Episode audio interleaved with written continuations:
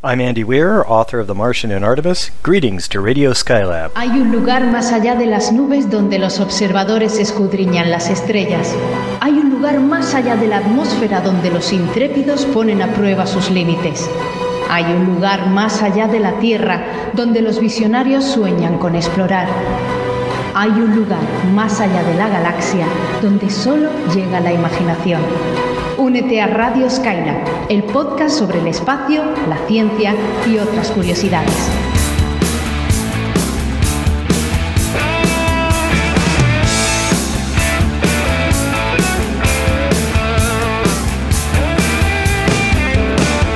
Every day around this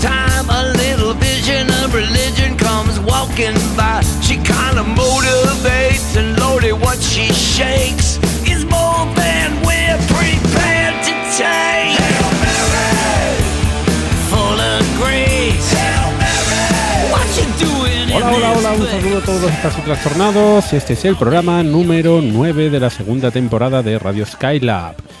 Estamos en la fecha nada estelar, que, bueno, esto no es día juliano, de finales de julio de 2023. De hecho, el 27, aunque seguramente publicaremos esto algún día que otro después. Y eh, en este programa contamos con toda la tripulación al completo. Está con nosotros Víctor Manchado de Piruro Cósmico. Hola, Víctor. Hola a todos, ¿qué tal? Bienvenidos. Bienvenidos y bien hallados. También está con nosotros Cavi Pasos de Mola Saber. Hola, Cavi. Muy buenas, saludos desde el más acá. Me gusta eso. Y ah, también está con nosotros Daniel Marín de Eureka. Hola, Daniel. Hola a todos, ¿cómo estamos? De Eureka Blog. Que esto. esto, de, esto de tener. eh, Los blogs habían pasado de moda, pero viendo cómo están de capa caída las redes sociales, no sé yo. A mí me parece la resistencia gala. Y bueno, en este micrófono le salida Víctor Ruiz de Infoastro.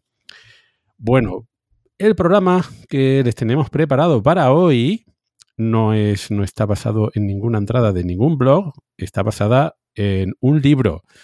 Este es el programa especial del proyecto Hail Mary, es que es el libro más reciente de Andy Weir. Y eh, bueno, eso, esperado. que nos Por han fin, dejado por muchos fin, por fin. por fin nos han dejado muchos comentarios. ¿Cuándo, cuándo hacen el, el club del libro, el, el programa especial? Bueno, pues este, este es el, el programa. Y, y sin más dilación, vamos a él.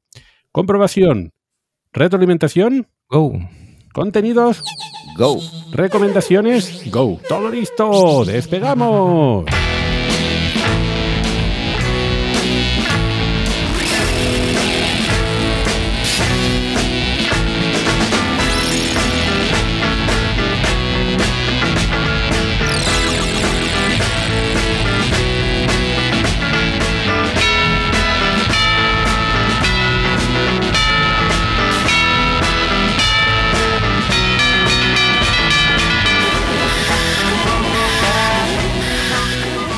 Siempre, después de la introducción, viene la sección de recomendaciones. Uy, sí, estoy bonito yo de retroalimentación. Las recomendaciones son al final. Y se acabó. Y ya- sí, Adiós. bueno. Ha sido un placer, ha sido Gracias. un programa emocionante, emotivo. Gracias por Sí, leer sí. el libro. Está bien. Para la editorial sería un chollo, ¿no? Para nosotros no. En fin, bueno, pues eso, que bienvenidos a la sección de retroalimentación y doy caso, eh, eh, paso a Cavi. Cavi, a ver si pronuncias mejor que yo. Venga, voy a intentarlo. Bueno, como ya sabéis, esta es la sección donde respondemos a vuestras preguntas. Y voy a empezar con una que, aunque la respondimos muy sucintamente en el programa anterior, eh, realmente podíamos habernos extendido más y no lo hicimos bueno por- porque nos metimos en el meollo del programa y se nos pasó. Entonces, rescatando del programa anterior la pregunta que nos hizo el legendario Harry Seldon, que por qué las ondas gravitacionales se mueven exactamente a la velocidad de la luz en el vacío, pues si os parece vamos a, responderla bien, ¿no? ¿Qué, qué- qué tal? ¿Quién se atreve? Bueno, eh, creo que lo respondimos más o menos, pero a lo mejor habría que dar un poquito más de contexto. Eh, para no alargarnos mucho, el tema de las ondas gravitacionales, su velocidad se puede analizar desde el punto de vista de la relatividad general, lógicamente, pero también de la mecánica cuántica. Desde el punto de vista de la relatividad general, se mueven a la velocidad de la luz porque las ondas pues, no tienen masa y como no tienen masa, pues hay que recordar que la, la, la relatividad general engloba la relatividad especial y nos dice que la velocidad máxima de cualquier cuerpo solo puede ser la de la luz, bueno, cualquier cuerpo que tenga masa, evidentemente no se puede mover a la velocidad de la luz, esa es la velocidad máxima en el universo, así que por eso las ondas gravitacionales se mueven a la velocidad de la luz. Como cualquier cosa que no tenga masa en el universo, pues esa es su velocidad máxima. Desde el punto de vista de la mecánica cuántica, eh, el tema también está relacionado. Suponemos que la, la gravedad es una interacción que al igual que las otras tres interacciones de la naturaleza, pues eh, se desarrolla gracias al intercambio de partículas, en este caso los gravitones, que no han sido detectados. Y los gravitones no tienen masa. Y como no tienen masa, una fuerza, una interacción fundamental que eh, utilice como medio de, bueno, como partícula de intercambio, digámoslo así, una partícula sin masa, pues también esa partícula se mueve a la velocidad de la luz, como por ejemplo el fotón, ¿no? De la interacción electromagnética que es la luz. Parte, la luz visible es parte del espectro electromagnético. Entonces, bueno, quizás así nos podemos meter más, evidentemente, tanto en la parte de mecánica cuántica como la parte de relatividad general, pero creo que sería entonces dedicar el programa solo a esto y no tiene sentido. bueno, está, está bien porque realmente es una pregunta que dejamos para mm, el desarrollo del programa pero que se hizo en retroalimentación y cuando llegó el momento se comentó un poquito por encima la razón, pero no insistimos en que, en que venía de, la pregunta de Harry Seldon. Pero bueno, mm, estamos completamente seguros de que Harry Seldon ya conocía la respuesta. Él ya lo sabía. bueno, pues si os parece continúo. Eh, aquí tengo una muy ligerita que nos hace Argos de Core eh, desde Mastodon y bueno, que no le quedó muy claro si nos gusta más Star Trek Lower Decks o si nos gusta más Star Trek Strange New Worlds. Solo podremos responder los que hemos visto las dos series, claro. Sí, porque yo todavía no me he puesto al día. Yo tampoco. Ni yo. Tú, Gaby, es, una, es una pregunta para ti. Básicamente es una pregunta para mí, pues mira, no, Eh, pues voy a responder de manera tramposa, porque no creo que sean series comparables aunque estén dedicadas al mismo universo. Eh, Lower Decks es una serie de animación y tiene un tono de comedia. O sea, nada que ver con el tono que pueden tener las series de Star Trek, que aunque tienen sus alivios cómicos o, o sus capítulos más divertidos, en el fondo tiene un trasfondo más de aventura, de exploración, más épico, ¿no? Y no me parecen comparables. Encima, y esto es un poco spoiler, pero es que tampoco lo he visto porque no ha llegado, hay un crossover entre las dos series que está por llegar en esta segunda temporada que estoy deseando ver, así que no las puedo, no las puedo comparar, lo siento. ¿Qué tal? ¿Qué os parece esto? Bueno, em, pues eh, bien, como no, como no he visto una de ellas, pues eh, no puedo opinar, pero em, Vale, quiero decir que, si no te gusta una claramente, pues dice, mira, esta no me aunque sean distintas, de distinto Claro, claro, perfil, pero no el caso, me encantan vale, las Vale. Entonces no las puedo colocar en una escala esta primera hasta después. Pero, pero en ese sentido sí que puedes decir, mira, las dos son muy buenas, aunque tienen estilos diferentes, las dos están muy bien. No me puedo quedar con una porque tienen estilos diferentes, pero las dos valen la pena. Si hay una clara diferencia, la verdad es que las críticas ponen muy bien a, no solamente la tuya, quiero decir, eh, a Strange New Worlds. Y Lower Decks a mí sí que me gusta mucho la, propuesta que hacen. Es bastante cañera, rompe bastante con lo que se ha hecho con Star Trek. En ese sentido me parece valiente eh, y aún así bien hecho y entretenido. Eh, no sé si exactamente con el mismo espíritu o, con, el con la esencia de, Star Trek, ¿no? Pero, Sí, sí, la tiene. Por eso, bueno, no me voy a extender más, Te tienes Venga, que ver que tenemos más la- preguntas. Exacto, te tienes que ver la otra serie, ¿vale? Bueno, vamos a seguir con otra eh, que está relacionada con las mareas. Este tema tan recurrente que viene al programa, ¿no? Entonces, eh, la pregunta dice así: en la Tierra, al girar sobre su eje, se producen mareas debido a la atracción de la Luna y en menor medida del Sol. ¿Existen mareas en los satélites geoestacionarios? Vale, y esa pregunta es mía. Ya, yo la veía aquí en el documento y digo, "Mm, no ¿Y tengo eso? la. Pues vale, va, gracias, Víctor, ya me has despejado un misterio. Eh, pues, pues eso, que estaba pensando en las mareas y estaba pensando si en los satélites geoestacionarios que están... Los satélites geoestacionarios están a 36.000 kilómetros de altura. Eh, digamos que forman un anillo alrededor del ecuador terrestre. Y está pensando que la Luna además también gira alrededor con in- pues, está inclinado eh, varios grados con respecto al ecuador, pero gira. Entonces, si la Luna crea mareas en la Tierra, en el agua, me preguntaba si también ejerce algún tipo de marea en los satélites que tengan que corregir un poquito su posición. Es una buena pregunta porque mareas hay eh, en la órbita geoestacionaria.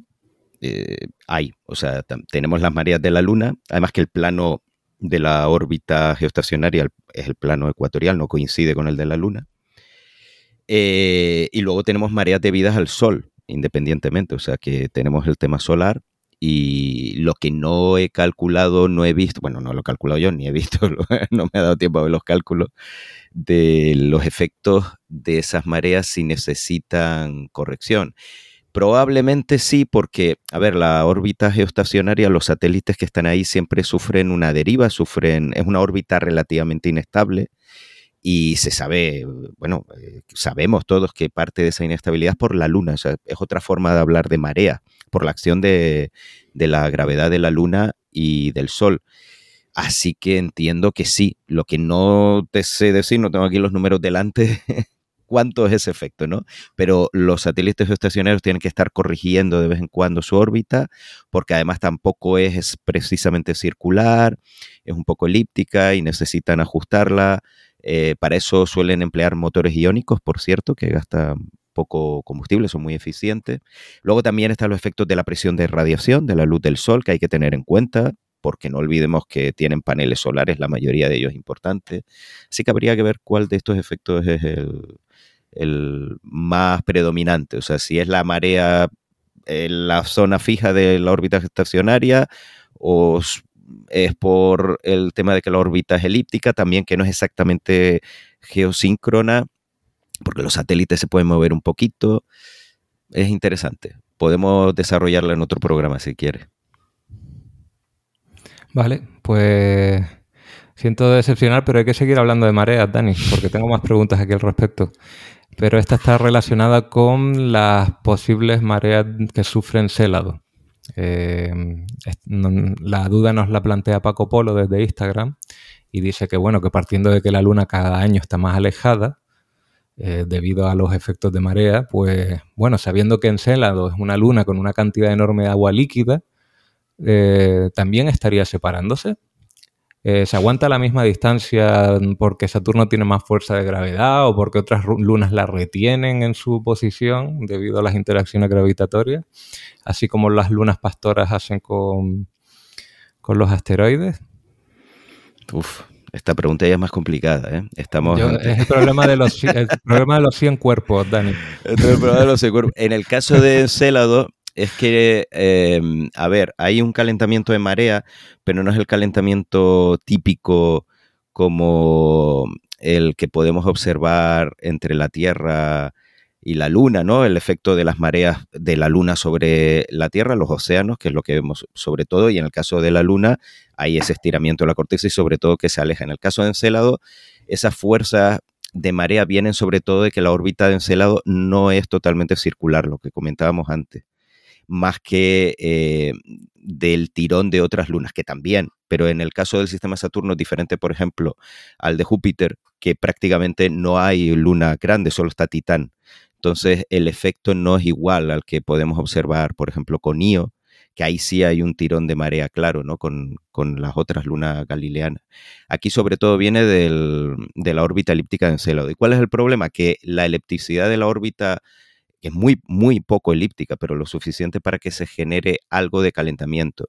¿Es suficiente para explicar el calor interno de Encélado? No. Y ese es, eh, pues ahí están eh, el kit de la cuestión. Encélado tiene más actividad de la que se esperaba, simplemente analizando su órbita y esa elipticidad y la situación en la que está con respecto a las otras lunas. Entonces se supone que el sistema ha evolucionado dinámicamente en los últimos millones de años, que esa excentricidad, la elipticidad ha cambiado y bueno, pues se supone que esa actividad no tenía que ser igual el pasado. De hecho, hay modelos que predicen que Encélado en el pasado prácticamente era un mundo congelado, que no tenía tanta actividad, otros que no. Así que es un tema, por eso digo que es un tema complejo, no es nada sencillo. Hay muchos modelos para explicar la actividad eh, dinámica el, del interior de Encélado en los últimos millones de años. No es nada trivial. Muy diferente al caso de Io, donde sí que hay un efecto de marea clásico y Io sabemos pues que lleva eones calentado por esas fuerzas de marea y por eso es el mundo más volcánico del sistema solar. Mm, te, voy a hacer una pregunta a eh, continuación de esta. Em, la diferencia de masa entre la Tierra y la Luna es, eh, es, eh, es, diferente al de Júpiter o Saturno con sus satélites, ¿no? Júpiter y Saturno son gigantes gaseosos, muy masivos. ¿Eso significa que pueden llegar a atrapar a sus satélites de una forma más importante y, por lo tanto esa transferencia de, energía para que se vayan alejando es eh, más débil? Sí, por supuesto, no hemos entrado en eso. Eh, lo preguntas bien porque no contesté a eso. Efectivamente, al, ser un, al estar tan pegados a, esos planetas, pues tienen acoplamiento de marea, o sea, muestran la misma cara hacia el planeta. Cuando tienes un cuerpo que muestra siempre la misma cara, cuando tienes acoplamiento de marea, pues evidentemente ya se ha disipado parte de esa energía de, de las mareas eh, y se puede seguir produciendo el alejamiento por, en este caso estamos hablando de un océano interno, es muy diferente al océano externo de la Tierra, porque aquí eh, ese océano, no, el océano de Encélado me refiero, no influye en la forma de la Luna, básicamente, o sea, si queremos eh, que la luna se deforme, tiene que ser la corteza externa de hielo, no el océano. Las mareas de la Tierra, el, lo que es el océano provocado que sube y baja por culpa de esa fuerza de marea por la luna y el sol, provoca ese bulto de los océanos, provoca que la luna se aleje. En el caso de, de Encélado tenemos que Saturno no tiene esos océanos, sino que son los océanos de Encélado y están dentro. Entonces es diferente. Por eso digo que la dinámica es muy diferente a la del sistema Tierra-Luna. Pero efectivamente, en el caso de todos estos satélites, que están muy cerca de, tanto de Júpiter como de Saturno, o también de Urano y Neptuno, pues se produce un acoplamiento de marea porque están muy cerca de ese campo gravitatorio, ¿no? Lo mismo que la Tierra con la Luna. La Luna, al tener esa masa muy inferior a la de la Tierra, pues nos muestra siempre la misma cara hacia nosotros, ¿no? Con excepción de las libraciones, que es otro tema. Bueno, pues parece que tenemos una respuesta bastante abierta, interesante. Espero que, haya sido. Que el tema de la marea es muy complicado, ¿no? Lo sé, lo sé, lo sé. Eh, es un tema que parece sencillo, pero luego ahí metes toda la dinámica orbital más en la composición interna. Es que también depende de la composición interna de los mundos, entonces al final esto es una carajera de, metes ahí toda la física, ¿no? Es, complicado, es complicado. Es, bastante complicado. Y bueno, y ah, incluso retrotrayéndonos un poco a lo que estabas comentando antes del caso de, Io, es que Io también es un caso especial porque eh, comparte eh, acompañamiento a Júpiter con otras cuatro lunas que son más grandes aún. Son, eh, Europa, Ganímedes y, Calisto. Y encima están en, sincronismo. Se produce lo que se llama, una, bueno, en sincronismo, en resonancia. Se produce lo que se llama la resonancia de Laplace, que significa que por cada órbita Júpiter que da eh, Ganímedes, creo que Europa daba dos órbitas y ellos daba cuatro porque está más cerca. Entonces, eso es lo que Mm, hace que las otras lunas de Júpiter tiren de Io hacia afuera y mantengan que su mantenga la electricidad de su órbita y evitan que sea circular que es a lo que debería tender por la imponente gravedad que tiene Júpiter. Y eso es lo que hace que el núcleo de, de Io esté pues completamente, bueno, en ebullición porque está continuamente contrayéndose y comprimiéndose y expandiéndose por el efecto combinado del tirón gravitatorio de Júpiter por un lado y luego de las otras lunas por el otro. Podríamos decir que Io está mareado. Sí. Es como Bueno, el efecto de coger una pelota de tenis con la mano y estar ahí apretándola continuamente, pues notas cómo termina calentándose. Pues a, a escala casi planetaria es lo que le pasaría a Io. Chistaco, Víctor. Eh, voy a terminar con esta pregunta diciendo entonces que Io es nuestra pelota antiestrés del sistema eh, de Saturno. Vale, voy a continuar porque si no nos liamos. De la misma persona, otra cosa totalmente distinta que se planteaba y que está relacionada con la desinfección de sondas, con la que está de acuerdo cuando las mandamos a otros, otros mundos para no contaminar esos mundos con nuestra vida. Pero en base a esto no se pregunta, ¿y no puede haber ocurrido eso ya? Se refiere si ha habido eh, meteoritos de Marte que han llegado hasta la Tierra, que bueno, que no sabemos si hay vida en Marte o no, pero sí sabemos que hay vida aquí, no podríamos haber contaminado Marte con vida de la Tierra, con meteoritos, aunque las condiciones en Marte han hecho que no sobrevivieran. Poder sí. Eh, lo que, como hemos comentado aquí en otras ocasiones, eh, eh, pues eso, hace falta un impacto muy grande que pueda acelerar un, cualquier trocito que esté en órbita a la Tierra, pues se ponga no solamente en órbita solar, sino que incluso llegue a órbita marciana. Es una aceleración bastante grande, esa del delta V. Y además, no solamente eso, sino que además se tiene que encontrar con, con Marte en su camino. Eh, ¿Puede suceder? Pues puede, pero pues, pues eso, tiene que ser un buen, un buen pipanazo. Eh, ¿Sucede en pipanazos? Pues sí. la, Tierra, la Tierra, como cualquier otro objeto del sistema solar eh, masivo, es bombardeado por cometas y asteroides. Eh, y quizás, y quizás se pueda llegar a encontrar, en, quizás en el futuro, algún geólogo marciano, sea robótico o no, puede llegar a encontrar algún resto de la Tierra en, en Marte, ¿por qué no? ¿Es posible? Sí, por supuesto. Claro, es que es más probable que vengan meteoritos marcianos a la Tierra que al Mm. revés, porque la gravedad de Marte es menor. ¿no? Menor. Claro. Es, es posible, a lo mejor la vida se originó en Marte y... Sí, ¿no? Y vino lo hemos, aquí. lo hemos ¿Quién comentado sabe? alguna vez. Eh, o a lo mejor en un Marte primigenio con agua líquida mm, le llegó un trocito de tierra y pudo, pudo ocurrir algo, no lo sabemos. Pero esto ya estamos hablando de panspermia, por lo menos a nivel local, y eso es un tema que quizá deberíamos dejar para después porque vamos a hablar del libro, del proyecto Hail Mary, que hay mucho de eso. Así que yo creo que lo dejo aquí y vamos a continuar, que la gente está deseando que por fin empecemos el club de la lectura, así que vamos allá.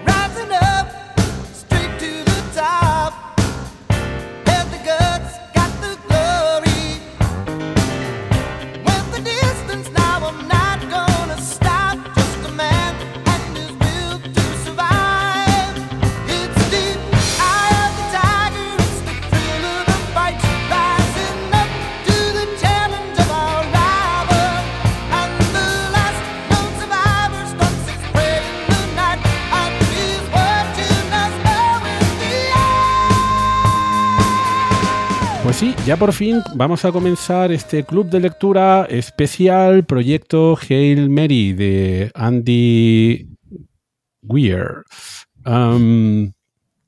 Bueno, este, el, el autor es especialmente conocido, como ya habíamos comentado, en todas esas recomendaciones para, para- y recordatorios del club de lectura. Se trata del autor de El Marciano, eh, que, es el, que es el nombre original de la, de, perdón, de la novela. Lo que ocurre es que en la película mm, la, lo llamaron Marte. Mm, y, eh, en fin, se pierde ahí. Yo creo que se pierden ahí mm, parte de la esencia del libro, que es eh, este, esta persona que lucha contra todos eh, los elementos porque se queda aislado en Marte, como un Robinson Crusoe mm, del futuro, y tiene que aplicar el ingenio y la ciencia para salir de ese atolladero. Bueno, pues eh, fue un exitazo de libro y un exitazo de película, dirigida por Ridley Scott y protagonizada por Matt Damon.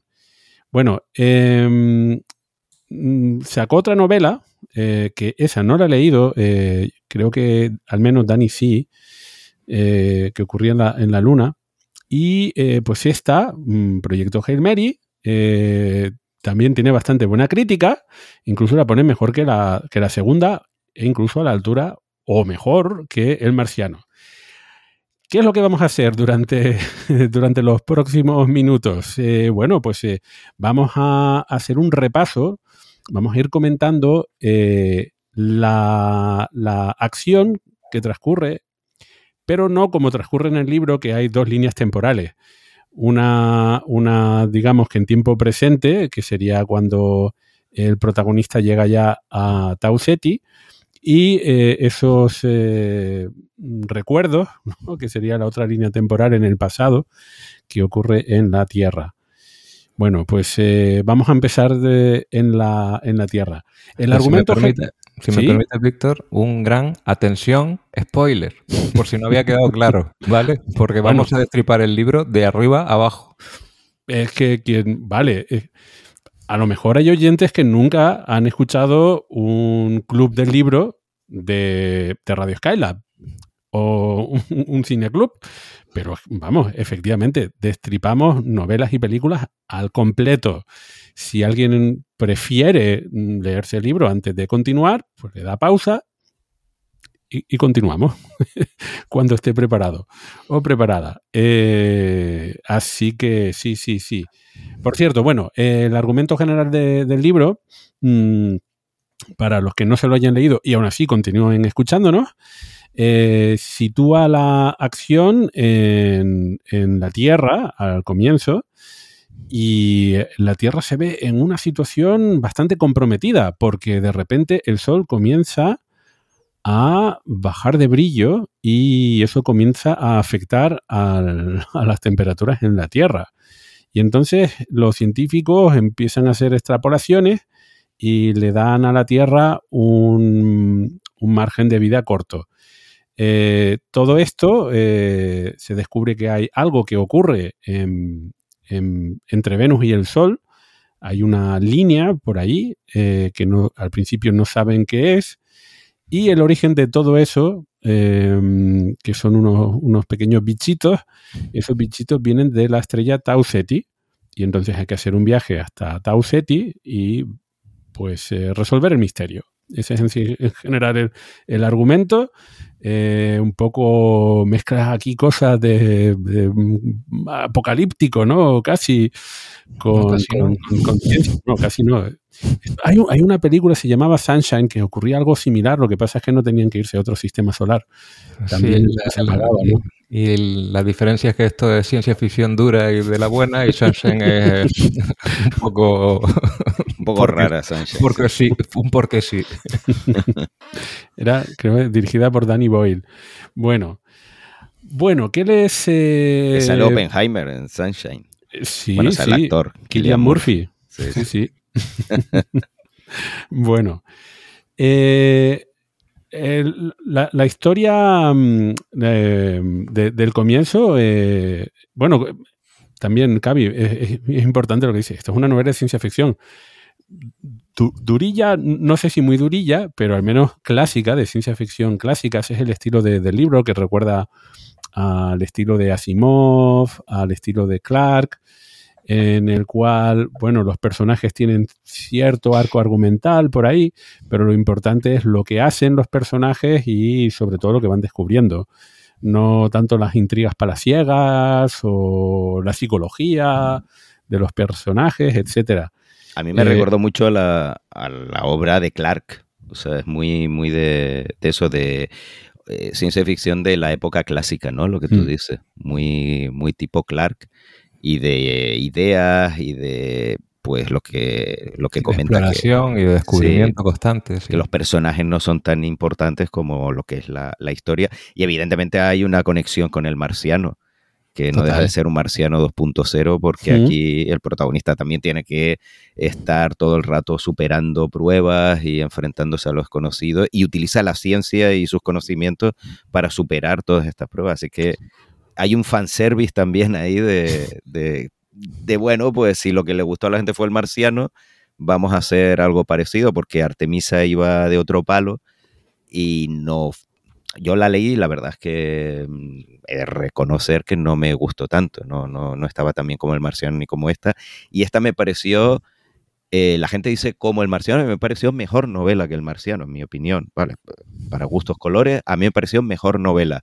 La historia ya es otro tema, pero como obra de ficción, como novela, me pareció mejor, ¿no? Así que chapó por Andy Weir que aquí se lo ha currado y hizo un libro fantástico. Hay mucha más ciencia, mucha más Sí. que en el marciano y más variada, lo cual es necesario porque realmente la situación a la que se enfrentan necesita de mucha, eh, digamos, conocimiento interdisciplinar. Pero bueno, Sí, ahora lo vamos, lo vamos. Empieza, empieza fuerte con los guiños a la ciencia y, y a- en este caso a las matemáticas, porque la novela empieza con el protagonista despertándose de un coma y está en el momento de no sé quién soy, qué hago, dónde estoy, qué es esto, quién soy, cómo me llamo, y está completamente despistado porque es el ordenador de a bordo el que le está des- despertando, sacándolo del coma, y para asegurarse que está en plenitud de facultades, o por lo menos que llega a un mínimo de facultades, se pone a hacerle preguntas que son sencillas operaciones matemáticas para que vaya, o sea, para que el ordenador sea capaz de, discernir si, si es consciente y está en pleno uso de sus facultades o no.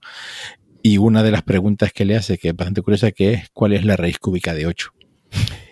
Y la primera respuesta que le da el protagonista me, me parece maravillosa porque hace relación a la famosa identidad de Euler, porque él le responde, a ver, que siempre se me olvida, tengo que leerlo, lo siento, 2e elevado a 2i pi. Y el ordenador dice, incorrecto, ¿cuál es la raíz cúbica de, de 8? Y entonces el protagonista dice, vale, mm, el ordenador no es muy listo. Y termina respondiendo 2. Y ya el ordenador se la acepta como respuesta correcta, aunque la primera respuesta que da también es correcta. Bueno, que ya empieza fuerte y me parece una declaración de intenciones de lo que viene después. De ojo que aquí vamos a usar ciencia de la buena. Hemos No, probado eso en ChatGPT, a ver si... Bueno, ahora con, los, ahora con los plugins a lo mejor te sorprende, Dani, pero es Sí. bastante tontico. a Con matemática. Eh, no solo es una declaración de la ciencia que viene, sino también del- de la perspicacia del protagonista, aunque no tenga todavía su- sus memorias, ¿no? Te habla solo con esa respuesta, te dice eh, lo inteligente que es, eh, rasgos de su personalidad, ya un poco um, solo eh, yo estoy de, acuerdo con Daniel en que esta novela es más interesante en ese aspecto porque, eh, bueno, eh, exploras, conoces mm, detalles de los personajes sin necesidad de contarlos, solo con sus reacciones actuales, ¿no? Y eso está muy bien. Vamos a centrarnos en la... Eso, eso para empezar con el protagonista, que no con... mm, has hecho un spoiler, Víctor, eso está más, más, más adelante. Pero no, no, eh, con respecto a- al, al protagonista y al estilo del libro, es que el estilo del libro continúa siendo en primera persona, es eh, Ryland Grace el que, el que relata todos los hechos y se relatan desde su punto de vista, exactamente igual que, que en el marciano. A diferencia del marciano, eh, Ry- Ryland Grace es un profesor. Me imagino, me imagino que si tenemos algunos oyentes que, so- que sean profesores se habrán sentido identificados. Eh, me pareció una, una novedad, que normalmente los, los- héroes, los protagonistas principales en este tipo de novelas suelen ser mm, quizás eh, con profesiones más prototípicas. De hecho, en El Marciano es un astronauta. Y como, por supuesto, como un astronauta no va a saber de todo, ¿no? Es- está muy preparado. Eh, y en este caso es un, por ponerle comillas, eh, un simple eh, Bueno, profesor de instituto. claro, muchas comillas, porque de simple Claro. no tiene nada. Claro, intenta, es un recurso ¿no? de, de- del autor para acercar el personaje a la audiencia y que te sientas más identificado, que es un tipo normal, que no es alguien súper entrenado como el marciano de, de la anterior novela, que claro, era un astronauta profesional, entonces salía de todo, de todos los problemas y sabía de todo porque se suponía que tenía que saber de todo, que en la realidad no es así, ¿no? pero bueno, pero digamos que no te sorprendía tanto, a la gente no, quizás no le sorprendía tanto porque era un astronauta profesional. Aquí es un tío normal que llega a esa misión por casualidad casi y entonces, bueno, pues es un recurso muy inteligente por parte del autor para que empatices con él, ¿no? Y me parece muy acertado.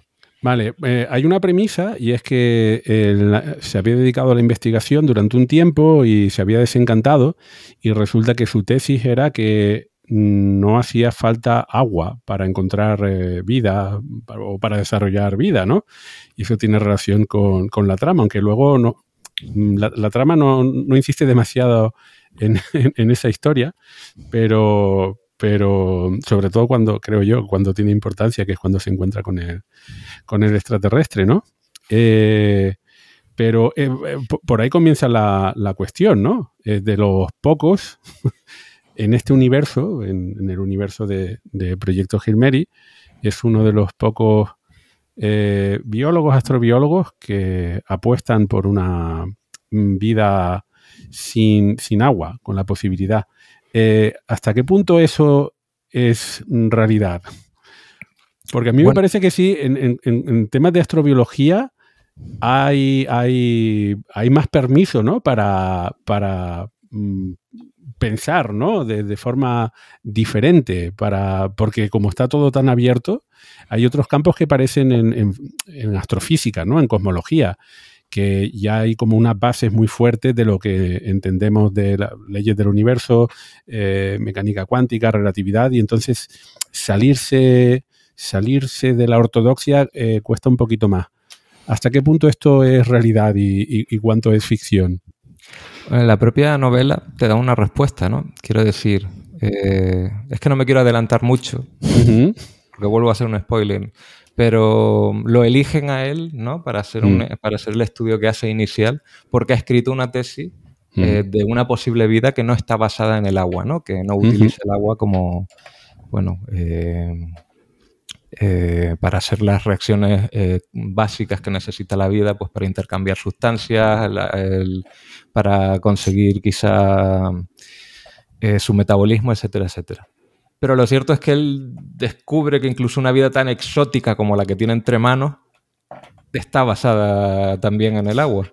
Entonces enseguida la propia novela te, deja por lo menos las intenciones del propio autor de lo que realmente cree. ¿No? O así lo interpreté yo. Sí, un poquito. Es verdad, desde el punto de vista bueno, sin adelantarnos, porque esto luego es lo que da chicha con el extraterrestre en sí, pero es verdad que, mm, claro, sin agua es complicado porque el agua, lo hemos dicho en este programa, lo sabe todo el mundo, es el disolvente universal, es una sustancia maravillosa para la vida eh, y sustancias alternativas hay muchas, pero muy pocas que sean tan comunes como el agua. De hecho, ninguna tan común como el agua. Es decir, las únicas que uno se puede plantear eh, seriamente, pues metano y amoníaco. Del amoníaco hablaremos luego. del metano aquí en nuestro sistema solar tenemos un ejemplo en Titán, donde tenemos lagos y mares de, metano. El problema de estas sustancias que sustituyen al agua, claro, depende cómo exactamente, pero si tenemos un, mundo con lagos y mares de amoníaco, que no es el caso exactamente eh, de, este, de esta novela, pero bueno, no vamos a meternos ahí todavía y otro mundo con lagos de metano es que tenemos temperaturas muy bajas en general y en el caso del metano hay que recordar que es una molécula no polar y eso es una gran diferencia con respecto al agua y, es, y mm, con respecto sobre todo a sus propiedades como disolvente. ¿no? El amoníaco es mucho más parecido al agua, pero tanto amoníaco como agua o como otras sustancias, lo que pasa es que son menos comunes que el agua. O sea, el H2O es el compuesto más común en el universo que puede dar un líquido de manera estable en el interior o en la superficie de los planetas. Por eso se habla tanto del agua. eh, aparte del hecho obvio que es el, bueno, pues la única vida que conocemos está en la Tierra y necesitamos agua, ¿no? Todas las formas de vida de la Tierra eh, necesitan agua. Hay algunas que no necesitan oxígeno, lógicamente, que no necesitan la luz del sol, pero todas necesitan agua de alguna u otra manera.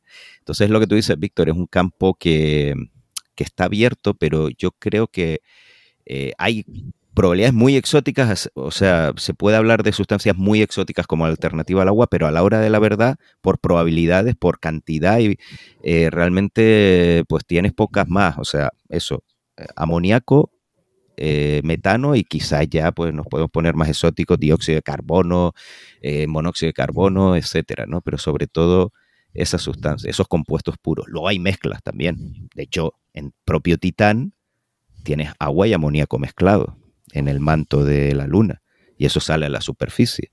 Eso, por cierto, es tremendamente interesante. Tienes en Titán, hay volcanes que eh, pueden ser, o a través de impactos, que sale a la superficie agua y amoníaco y luego tenemos el metano, o sea, hay todo revuelto y todo mezclado. bueno, mm, pues, eh, bueno, lo, que, lo que sucede antes de que tengan que buscar a Ryland Grace es que es el descubrimiento, de, como comentaba, de que el Sol se está debilitando.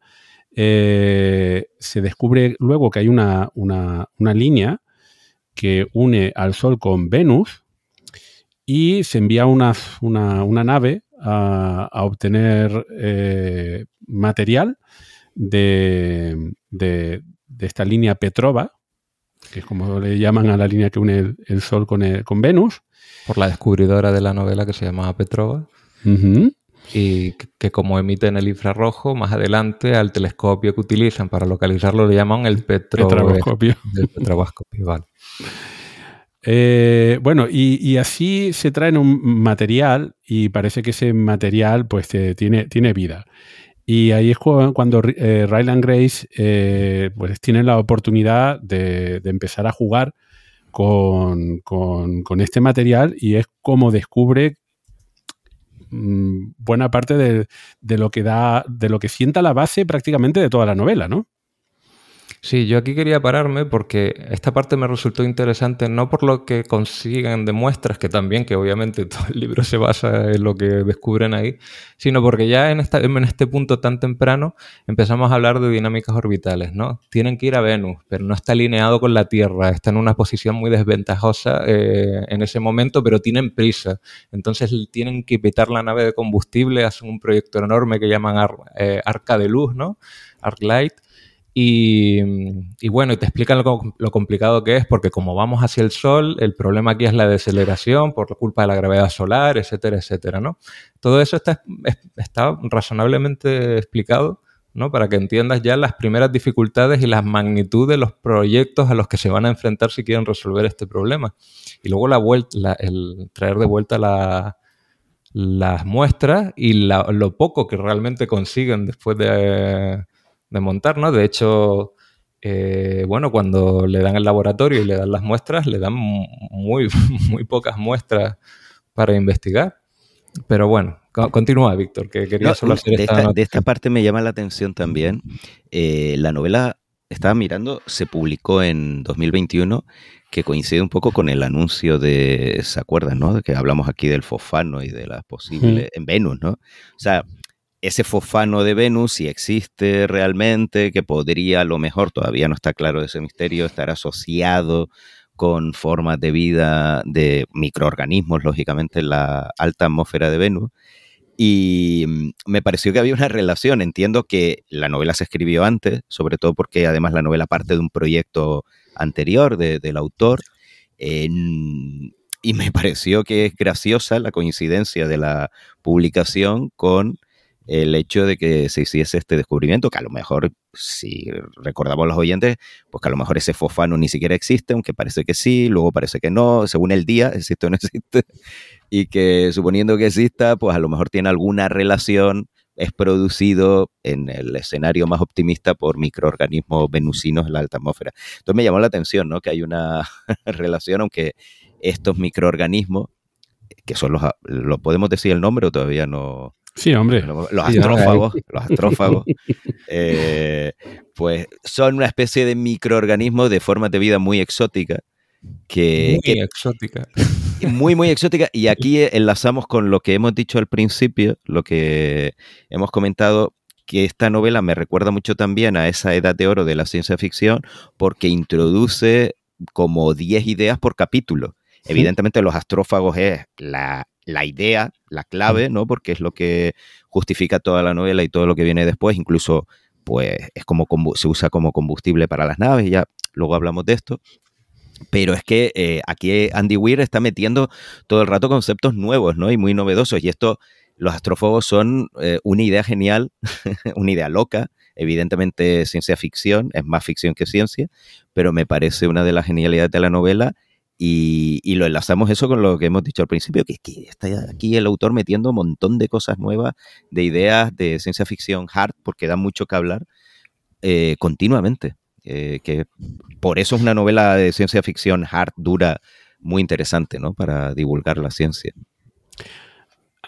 A mí en esta parte me llama la atención eh, cómo el protagonista, que creo que está muy bien resuelto desde el punto de vista de mantener el interés y hablar de ciencia, cómo se hace el descubrimiento, cómo se traen ese material a la Tierra y luego cómo el protagonista tiene que em, em, eh, tratar de averiguar qué, qué es, ese material hasta que, vamos, que, que empieza a hacer experimentos, hasta que descubre que eso es vida y cómo, cómo funciona, ahí, ahí hay, hay, bastante chicha, hay bastante chicha desde el punto de vista científico. Y desde el punto de vista de, la divulgación científica, de utilizar eh, pues eh, un, libro, ¿no? Una, una novela de ciencia ficción, también me parece genial. Porque no. Esto en cualquier otra novela escrita por otra persona que no tuviese tanto detalle, eh, tanto gusto, ¿no? Por, por la ciencia, lo hubiese resuelto de un plumazo. Ah, pues se trata de un material de la Tierra y ya está. Ya hemos descubierto que esto viene de tal sitio y vamos, ya está. ¿Cómo resuelven? Es, es muy marciano, ¿no? Muy Sí. marciano en el sentido de la Sí. novela anterior. muy- el Sí. proceso de la ciencia, el método científico, del laboratorio, de voy a calcular, voy a probar. Y yo no sé si a ustedes les pasó, pero cuando la leí al- la primera vez, lo, lo que me llamó la atención, eh, con esto de los astrófagos, digo, es que estaba esperando continuamente que dijese alguna locura, alguna burrada. Evidentemente, el concepto de estos seres es una locura en sí, es ciencia ficción, ¿vale?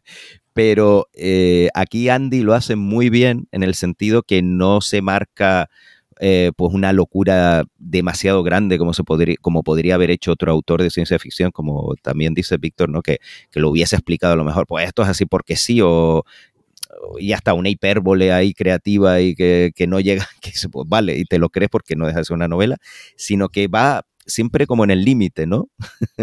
de esto eh, hacen estas cosas que tú dices, ay, mi madre, esto es imposible, pero luego le da una explicación que aunque sí, es, es ficción y sabemos que una forma de vida, entre comillas, así no puede existir, eh, es plausible. Oh, oh, esa te, te lo iba a preguntar. Bueno, lo iba, lo iba a preguntar. Bueno, a lo mejor existe, yo qué sé, ¿no? Pero yo qué sé, yo ya no digo nada. Después de que hay ovnis en, en Estados Unidos y tal, yo ya... Uy, uy, lo que he dicho.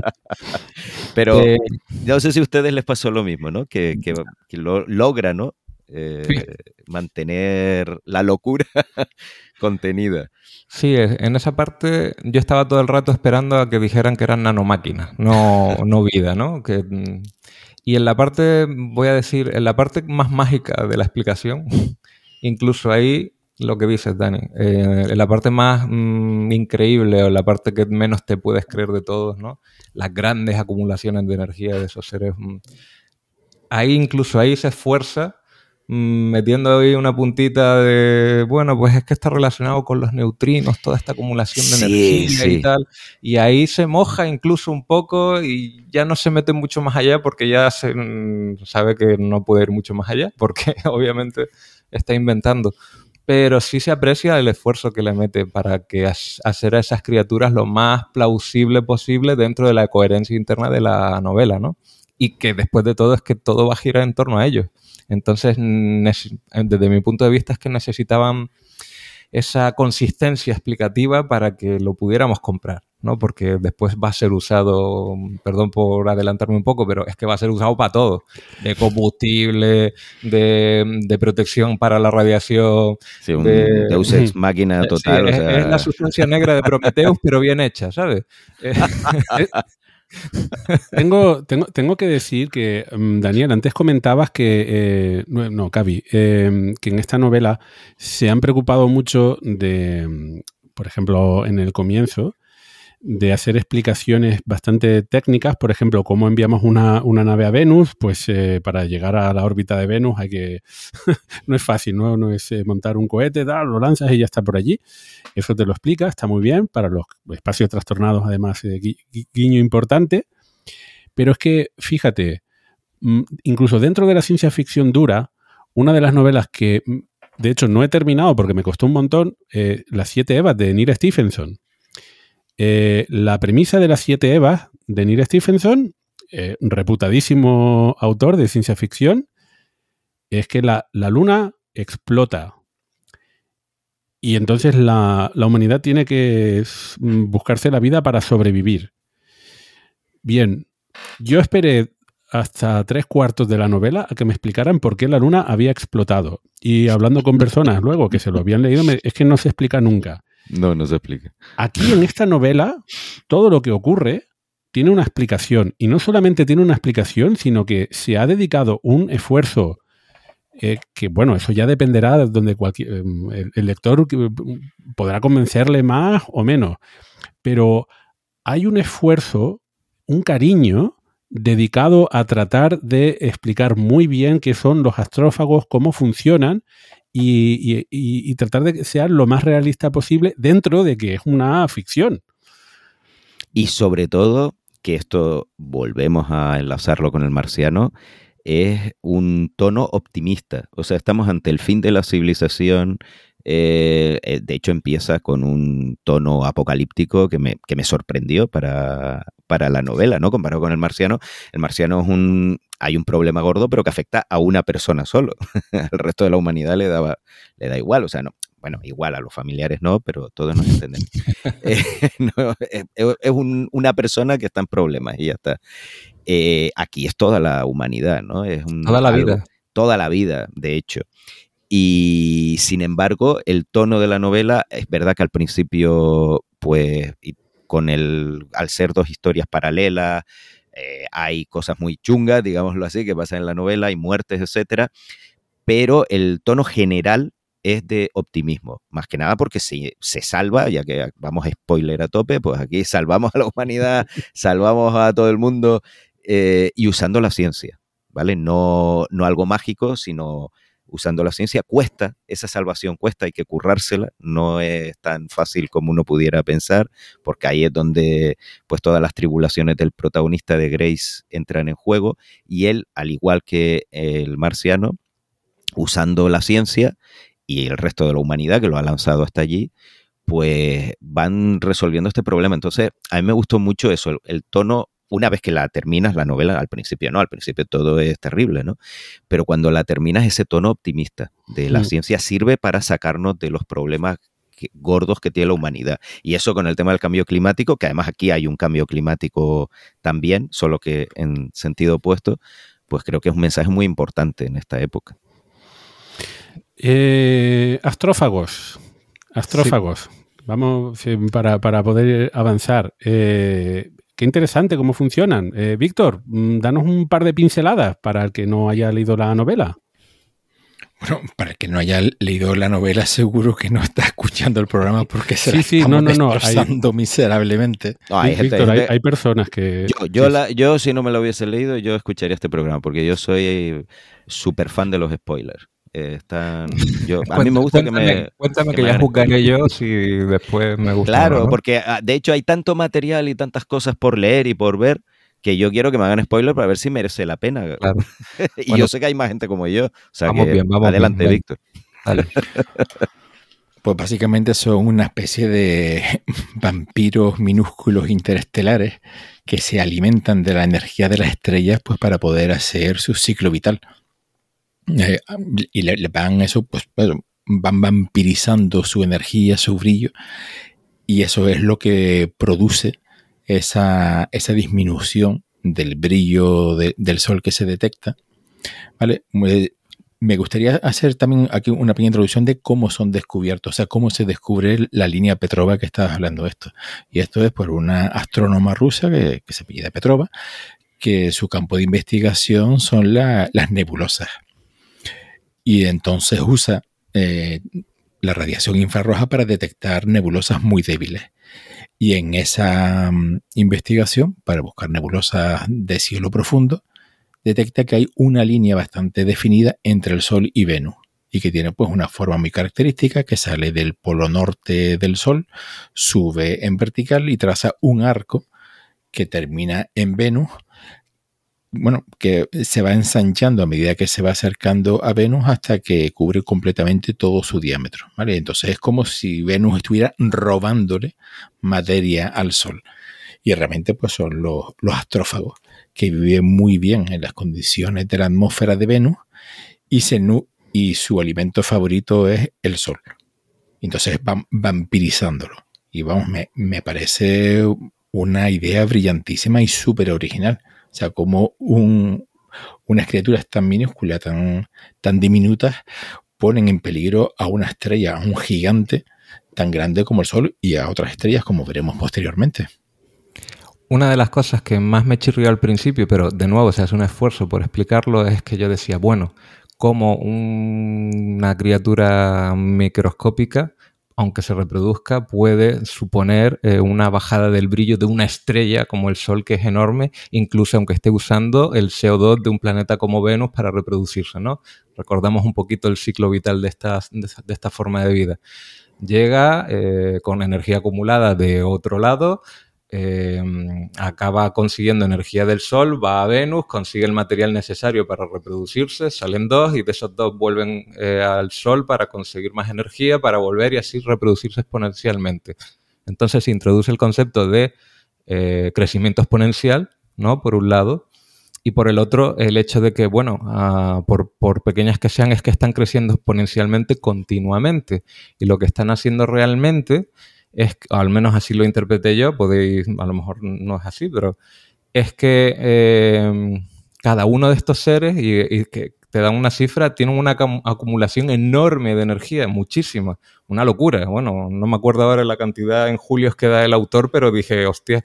Eh, entonces, claro, por separado no son gran cosa, pero cuando tienes un crecimiento cada vez mayor, cada vez mayor, cada vez mayor, Estamos hablando de que la energía, no es que el sol se esté apagando, sino que la energía del sol que llega hasta nosotros cada vez es menor. Exacto, la que le roba. es la energía del sol no está disminuyendo, lo que está disminuyendo es la energía que nos llega del sol. esa es la caída de brillo. Y entonces, de nuevo, un esfuerzo bueno para, para explicar lo que te podías quedar ahí en plan, pues veo como un conjunto de bichos va a ser esto. Sí, que luego necesitan, no olvidemos, los astrófagos son una cosa como muy rara, porque son estos microorganismos necesitan, eh, almacenan la energía ¿no? del Sol, la energía electromagnética, la luz, eh, y luego utilizan el dióxido de carbono para reproducirse. Entonces eso es lo que nos dice por qué van a Venus y por qué se encuentran ahí a Venus, ¿no? Y luego también relacionado pues con su mundo de origen, ¿no? Que pronto se ve que está en, en Tau Ceti, el sistema de Tau Ceti.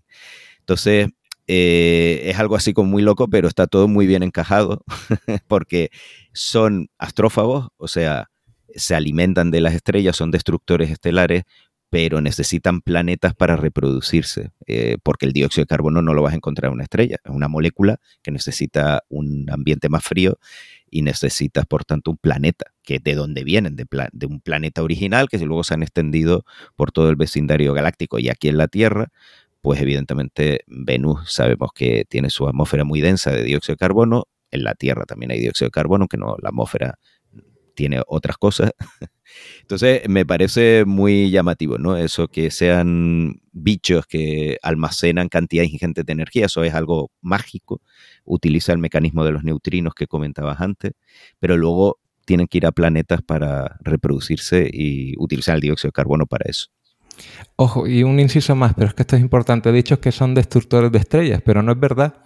Y eso, esto es una cosa que me gustó mucho, que es que al final, cuando estudian más el fenómeno y acaban encontrando que hay restos de la línea Petrova en otras estrellas, ven que el sistema llega a un equilibrio.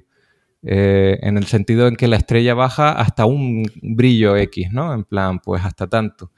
Que supongo que dependería un poco del sustrato que tengan los seres vivos bajo la estrella, bajo la cantidad de energía que puedan absorber, y entonces ya el crecimiento deja de ser exponencial y se vuelve equilibrado. Claro, porque depende del dióxido de carbono que puedan encontrar.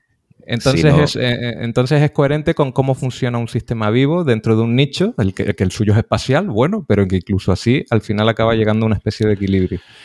Y, y bueno, que... Mm, claro, ¿Cómo se mueven? Porque ¿Cómo se mueven? Que se mueven por emisión de radiación, o sea que tiene sentido, no, no es una locura. Evidentemente eso es un sistema eh, para estos bichos eficiente, para nosotros no lo sería, pero estamos hablando que, claro, aquí a estos son microorganismos, les da igual las escalas temporales, porque son prácticamente indestructibles. Entonces, eh, tiene sentido también el que se pueda mover entre estrellas, no es una no es algo que no tenga sentido, ¿no? Porque eh, lo comento porque hay gente, eh, me pareció ver por ahí cuando estaba viendo en su momento críticas así en las redes sociales a la novela, como que decía, ah, pero es que esto no puede viajar entre estrellas, ¿cómo va a viajar una bacteria entre estrellas? ¿no? Pero no olvidemos que tiene una especie de, digamos, propulsión fotónica, que es la, radiación que, expulsa. Y bueno, ya el cómo sabe, cómo saben exactamente que, dónde se tienen que dirigir y tal, eso ya es más ciencia ficción, nunca mejor dicho. Pero bueno, sí, porque en ese Mm, ¿Por, qué eligen Venus y no eligen cualquier planeta del sistema solar donde simplemente haya una, cantidad sustancial de CO2 o, detectable ¿no? en, su atmósfera. Yo entiendo por qué es el que está más cerca, ¿no? Como que primero ven, o sea, ven, entre comillas, los bichos estos Venus. Un tipo de sensor de CO2 tienen que tener. Porque está más cerca que la Tierra. Sí, y tiene mucho CO2. Y tiene muchísimo CO2. Muchísimo. El 90% de la atmósfera de Venus, que es mucho más densa que la Tierra, es casi todo CO2. Entonces, es el candidato idóneo. Y está más cerca del Sol que, otros planetas con atmósfera. Hay, hay ahorran energía. Mm, si, eligieran la Tierra, pues eh, tendrían que viajar más lejos. Pero, y hay menos CO2 en la Tierra que en Venus. Eh, una, una, una, historia, y por cierto, tenemos que avanzar, que llevamos ya un buen ratito hablando, pero a mí una, una, de las cosas que me gustaron también eh, de, la idea de los astrófagos, ¿no? Em, que es ciencia ficción, pero por otro lado, eh, lo, utilizan bien durante toda la novela, ¿no? Porque van jugando con las posibilidades que dan los astrófagos. Pero es que creo que en realidad dan para, no para una novela, dan para muchas novelas. Es, eh, Total. A mí me recordó mucho, eh, hay muchas novelas que emplean este, no lo dijimos antes, este Deus Ex Máquina de, combustible también, porque se utiliza sobre todo luego como combustible para las naves espaciales de la novela. Me recordó a la novela Antihielo de Steven Baxter, que va un es otro rollo completamente diferente, ¿no? Pero que descubren esta sustancia mágica en un cometa que lo llaman antihielo y tiene propiedades antigravitatorias, resumiendo. Y entonces les permite eh, pues explorar el sistema solar en la época victoriana. Es una novela muy interesante.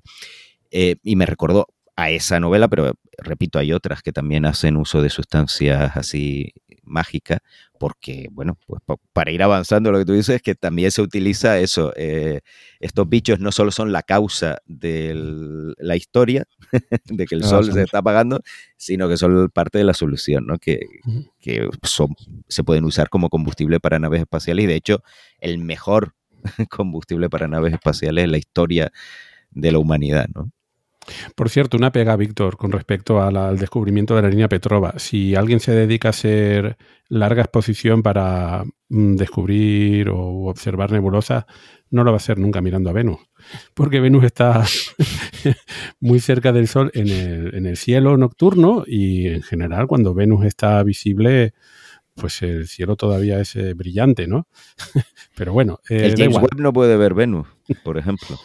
Que opera en el infrarrojo Vamos, no puede ver. vamos a, suponer que estaba observando una nebulosa que casualmente estaba cerca de Venus y, y lo detectó. Tampoco nos vamos a poner exquisitos. Claro, yo Y pensaba ahí hubiese sido una mejor solución haber utilizado alguno de los observatorios solares que tienen un- muchísimos filtros y haber elegido alguna de las líneas, eh, alguno de los filtros, ¿no? En- en- do- donde se pudiera ver esa línea, ¿no? Pero bueno, da igual, la, la línea Petrova. Eh, lo cierto es que luego también los astrónomos descubren la línea Petrova en otras estrellas. Eh, y ahí es cuando ya se empieza a abrir la trama de- del libro, porque ya no es solamente que está que, que nos pasa aquí en el Sol, sino que está pasando en el sistema solar o cerca del Sol. En las Y- vecindades, sí. Que no le Eh, pasa solamente a- al Sol, le pasa a otras estrellas, pues a 40 Eridani y otras, pero no sé si eh, vamos a adelantarnos a lo mejor un poco, pero detectan que hay una estrella en la vecindad del sistema solar que sí tiene línea Petrova, pero no tiene de reducción del brillo. Permanece estable. Con lo cual, ahí los astrónomos dicen, bueno, los astrónomos y, lo- y los científicos en este momento ya se ha formado un comité, que ahora nos meteremos en eso, de, de expertos mundiales a ver qué es lo que está pasando y cómo encontrar una solución. Y ven cómo efectivamente en Tau Ceti hay astrófagos, porque se detecta claramente la línea Petrova, débil pero está ahí, y sin embargo no se aprecia ni en, la, las lecturas de brillo, no se aprecia ninguna di- disminución y comparándolo con los archivos de observaciones de años anteriores tampoco ha habido ninguna variación, con lo cual evidentemente ahí en ese sistema solar, en ese sistema estelar, se ha conseguido una especie de equilibrio, de, tregua entre los astrófagos y la estrella. Esta, parte aquí me eh, astronómicamente, ¿no? Me, me parece sugerente. Eh, hay muchos proyectos que se dedican a observar estrellas durante mucho tiempo. ¿Para qué? Para descubrir planetas extrasolares mediante el, el método de tránsito. Entonces, efectivamente, eh, en astronomía existen bases de datos de, curvas de, luz de estrellas y si hay un descenso signi- significativo de, su brillo, pues sí, podríamos de- detectarlo, ¿no? O sea que esto es perfectamente factible. La, línea Petrova, ahí ya es más complicado en el sentido de que, eh, tal y como descubrimos los planetas extrasolares, es a través, la mayoría de ellos, a través del, método de tránsito, es decir, observando simplemente, ha- haciendo una medida del brillo de la estrella. No, no somos capaces, a ver ahora con el James Webb y futuros telescopios, no, no, no somos capaces de, en el visible, de ver eh, estrellas separadas de sus planetas, porque la mayor parte de, planetas están, orbitan muy cerca de la estrella, la estrella es muy brillante, con los telescopios que tenemos en, en, en Tierra, en cerca, cerca de la Tierra, no tienen tanto poder eh, resolutivo, salvo en infrarrojo. En infrarrojo sí, la línea Petrova está en el infrarrojo. Entonces, no sé si por ahí hubo algún cálculo de mm, a través del infrarrojo podemos detectar la línea Petrova. Esa Eh, parte a mí me chirrió bastante cuando la leí, porque digo, con todas las observaciones que se han hecho en el infrarrojo, eh, sobre todo de, de surveys, ¿no? Genérico, eh, como no, o sea, se tendría no. que haber detectado algo, algo, ¿no? Mm. Eh, entonces, yo leí la novela hace más tiempo, entonces no sé, no, no lo recuerdo muy bien si esto lo explicaba o no, perdón por no, no haberlo apuntado, pero en- sí recuerdo que en su momento esto me chirrió. Pero bueno, a ver, eh, volvemos a lo de siempre, es una novela y es una novela donde con todas las cosas que pasan, esto es lo de menos. También te digo, o sea, hay que ponerlo un poquito en perspectiva. Claro, y Bueno. hay que darle la, la opción de la licencia creativa al autor. Se- seguro de- que, los de cuando en cuando se tiene que sacar un conejo de la chistera. Bueno, y también nos tienen que disculpar a nosotros que tenemos que ser tiquismiquis. ¿Qué pasa? Que no. es evidente que es una novela, ¿no? Y entonces no, no se escribe con, eh, con eh, ánimo de ser plenamente y estrictamente científica. Es ciencia ficción lo más dura posible, pero bueno.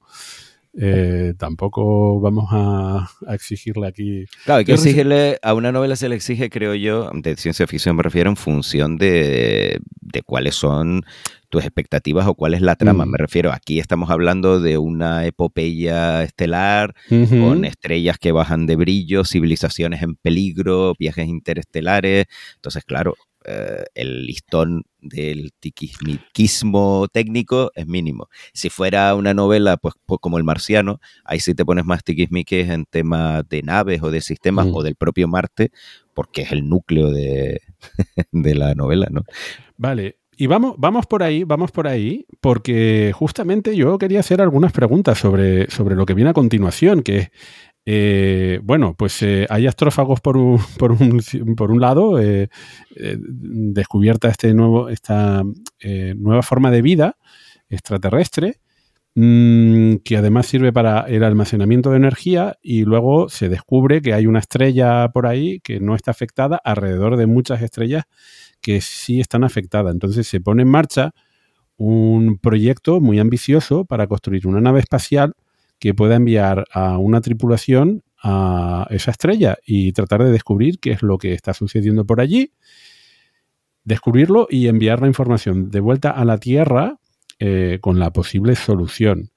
Y esto también es ciencia ficción dura dentro de, claro, la licencia de que existe algún mecanismo para acelerar una, una eh, nave terrestre humana a una velocidad cercana a la de la luz. Mm, bueno, pues tenemos este proye el proyecto Hail Mary, Hail Mary que da el nombre a la, a la, a la nave, ¿no? Eh, Por hay cierto, otro... es Ave María. Que Ah. Hail Mary significa. No, no lo eso. llamo, no lo llame proyecto suicidio porque quedaba mal. Un poco mal, sí. A lo mejor no vendía mucho. ¿no? Desde el punto de vista de marketing, Hombre, queda no, mucho mejor que virgencita, virgencita, que me quede como estoy. Pero es curioso que aquí no lo han traducido, ¿no? Que mucha gente dice Hail Mary, eso es como queda, como siempre, a veces las cosas en inglés quedan como muy técnicas, como es Ave María, no es más. Sí, a mí me, me- me resulta curioso también en la selección del nombre, ¿no? Eh, no sé, en fin. Bueno, te- pues tenemos a, a una a una responsable, ¿no? La- la- de hecho, la- a la responsable de todo este mm, proyecto eh, absolutamente desmedido, eh, E- Eva Stratt, mm, pues le dan inmunidad diplomática así de, de todo el mundo, ¿no? Que puede hacer lo que quiera. Y, y- y bueno, Eso posiblemente fue lo más increíble de la novela.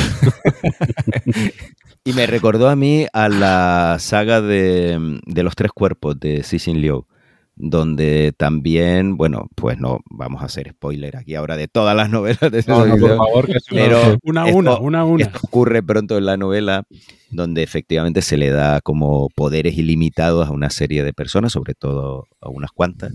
Y me recordó mucho a esto. No sé si se inspiró aquí Weir en, en esta saga o no. Y, y en concreto esta mujer, no sé por qué, yo siempre que lo estaba leyendo me estaba acordando de la Ursula von der Leyen. Pues mira, Siempre la la, tenía en la cabeza. la Agencia Le Espacial le Europea. pusiste cara rápidamente. ¿eh? Y me- y igual con esto tenemos otro ejemplo más claro en la historia. Esto ya, ya pasó en la antigua Grecia. Hubo una época que cuando tenían crisis, pues los ciudadanos griegos pues votaban por un dictador, por alguien que estuviera al mando y que tomara las decisiones cuando estaban en época de guerra o de crisis. Entonces, digamos que esto no es tan, tan nuevo o tan extraordinario. Ya ha pasado, evidentemente, hace un montón que no, que no pasa eso Y a otra pero escala. hubo, hubo un momento de la historia que ya la- los ciudadanos tuvieron que optar por esa, esa opción. Es decir, Pero- elegimos un dictador durante un tiempo limitado, evidentemente, y que tome todas las decisiones y se le dan plenos poderes. Mm, pero ella parece ser una directora más bien de un proyecto científico, es decir, aunque sí que tiene una inmunidad, pues eh, parece que completa, y va por ahí, por cualquier país, haciendo y deshaciendo, eh, reuniéndose con ministros y demás, y bueno, eso, eh, tuteándoles, entre- mm, como poco. Eh, lo, lo- lo cierto es que no, es, no, no era la dictadora, o no me dio la impresión de que la, la- la mostraran así en el, en el libro. O sea, que Bueno, tiene, no, tiene- a ver, tiene perfil no científico, tiene, tiene, tiene una misión concreta. Y para Sí, esa pero misión tiene concreta, plenos poderes. Pero tiene plenos poderes para tomar decisiones y disponer. De vida o O sea, muerte. Exacto, Sí. o sea, eh, que se está jugando el futuro del planeta entero, o sea, no ya de la humanidad, sino de la vida en la Tierra. Entonces tiene plenos poderes para hacer y, y deshacer. Pues mira, no lo había interpretado así. Eh, Cavi, Dani, ¿qué, qué- qué piensan? ¿Eva, ¿Eva es realmente una, una dictadora a nivel internacional? Te digo, a mí me recordó mucho al Wolfacer, no sé cómo lo han traducido en español, lo siento, eh, de la novela esta de los tres cuerpos de Sicilio. Que esta Eh, gente, los Wolfacer, tenían esta prerrogativa y eran casi como dictadores y podían hacer lo que les diese la gana. Ujú. S- En mi opinión, sí, porque ha- hay una escena que lo deja bastante claro, donde se pone chulísima eh, en un juicio y verdad. sí. dice, aquí mi autoridad, ¿no? Eh, Que Ujú. también se pone muy americana, aunque ella es holandesa. Esa escena fue totalmente norteamericano, rollo. Ujú. "Mm, em, el- la CIA y el FBI, todo el mundo está conmigo, yo hago aquí y deshago Mm. lo que me sale a mí de... Von Básicamente, der Leyen. Básicamente con esa escena dijeron, ok, tiene plenos poderes y va a hacer lo que le da la gana. Me ha quedado clarísimo, señor Andy. Entonces sí, pero claro, le dan una personalidad terriblemente pragmática, no hace las cosas por capricho, lo hace, lo hace bajo un objetivo, eh, con una misión que está muy por encima de ella o de cualquiera. En ese, en ese aspecto, eh, no es dictadora en el sentido de, de mando porque, mm, porque yo quiero, sino me han puesto a mí porque soy la persona más cualificada, en teoría, ¿no? Porque se supone que por lo menos una de las personas más cualificadas para gestionar este mare magnum que tenemos por delante que implica a todos los países del Es mundo. que ¿no? es el fin del mundo, o sea, que por eso digo que me sorprende, una vez más, me sorprende, pero lo logra Andy Weir, que te pone una situación muy fastidiada, pero te la pinta de forma muy optimista. En el marciano, pues uno dice, es imposible que este hombre sobreviva a todo, ¿no? Y ahora le pasa otra cosa más y otra y otra.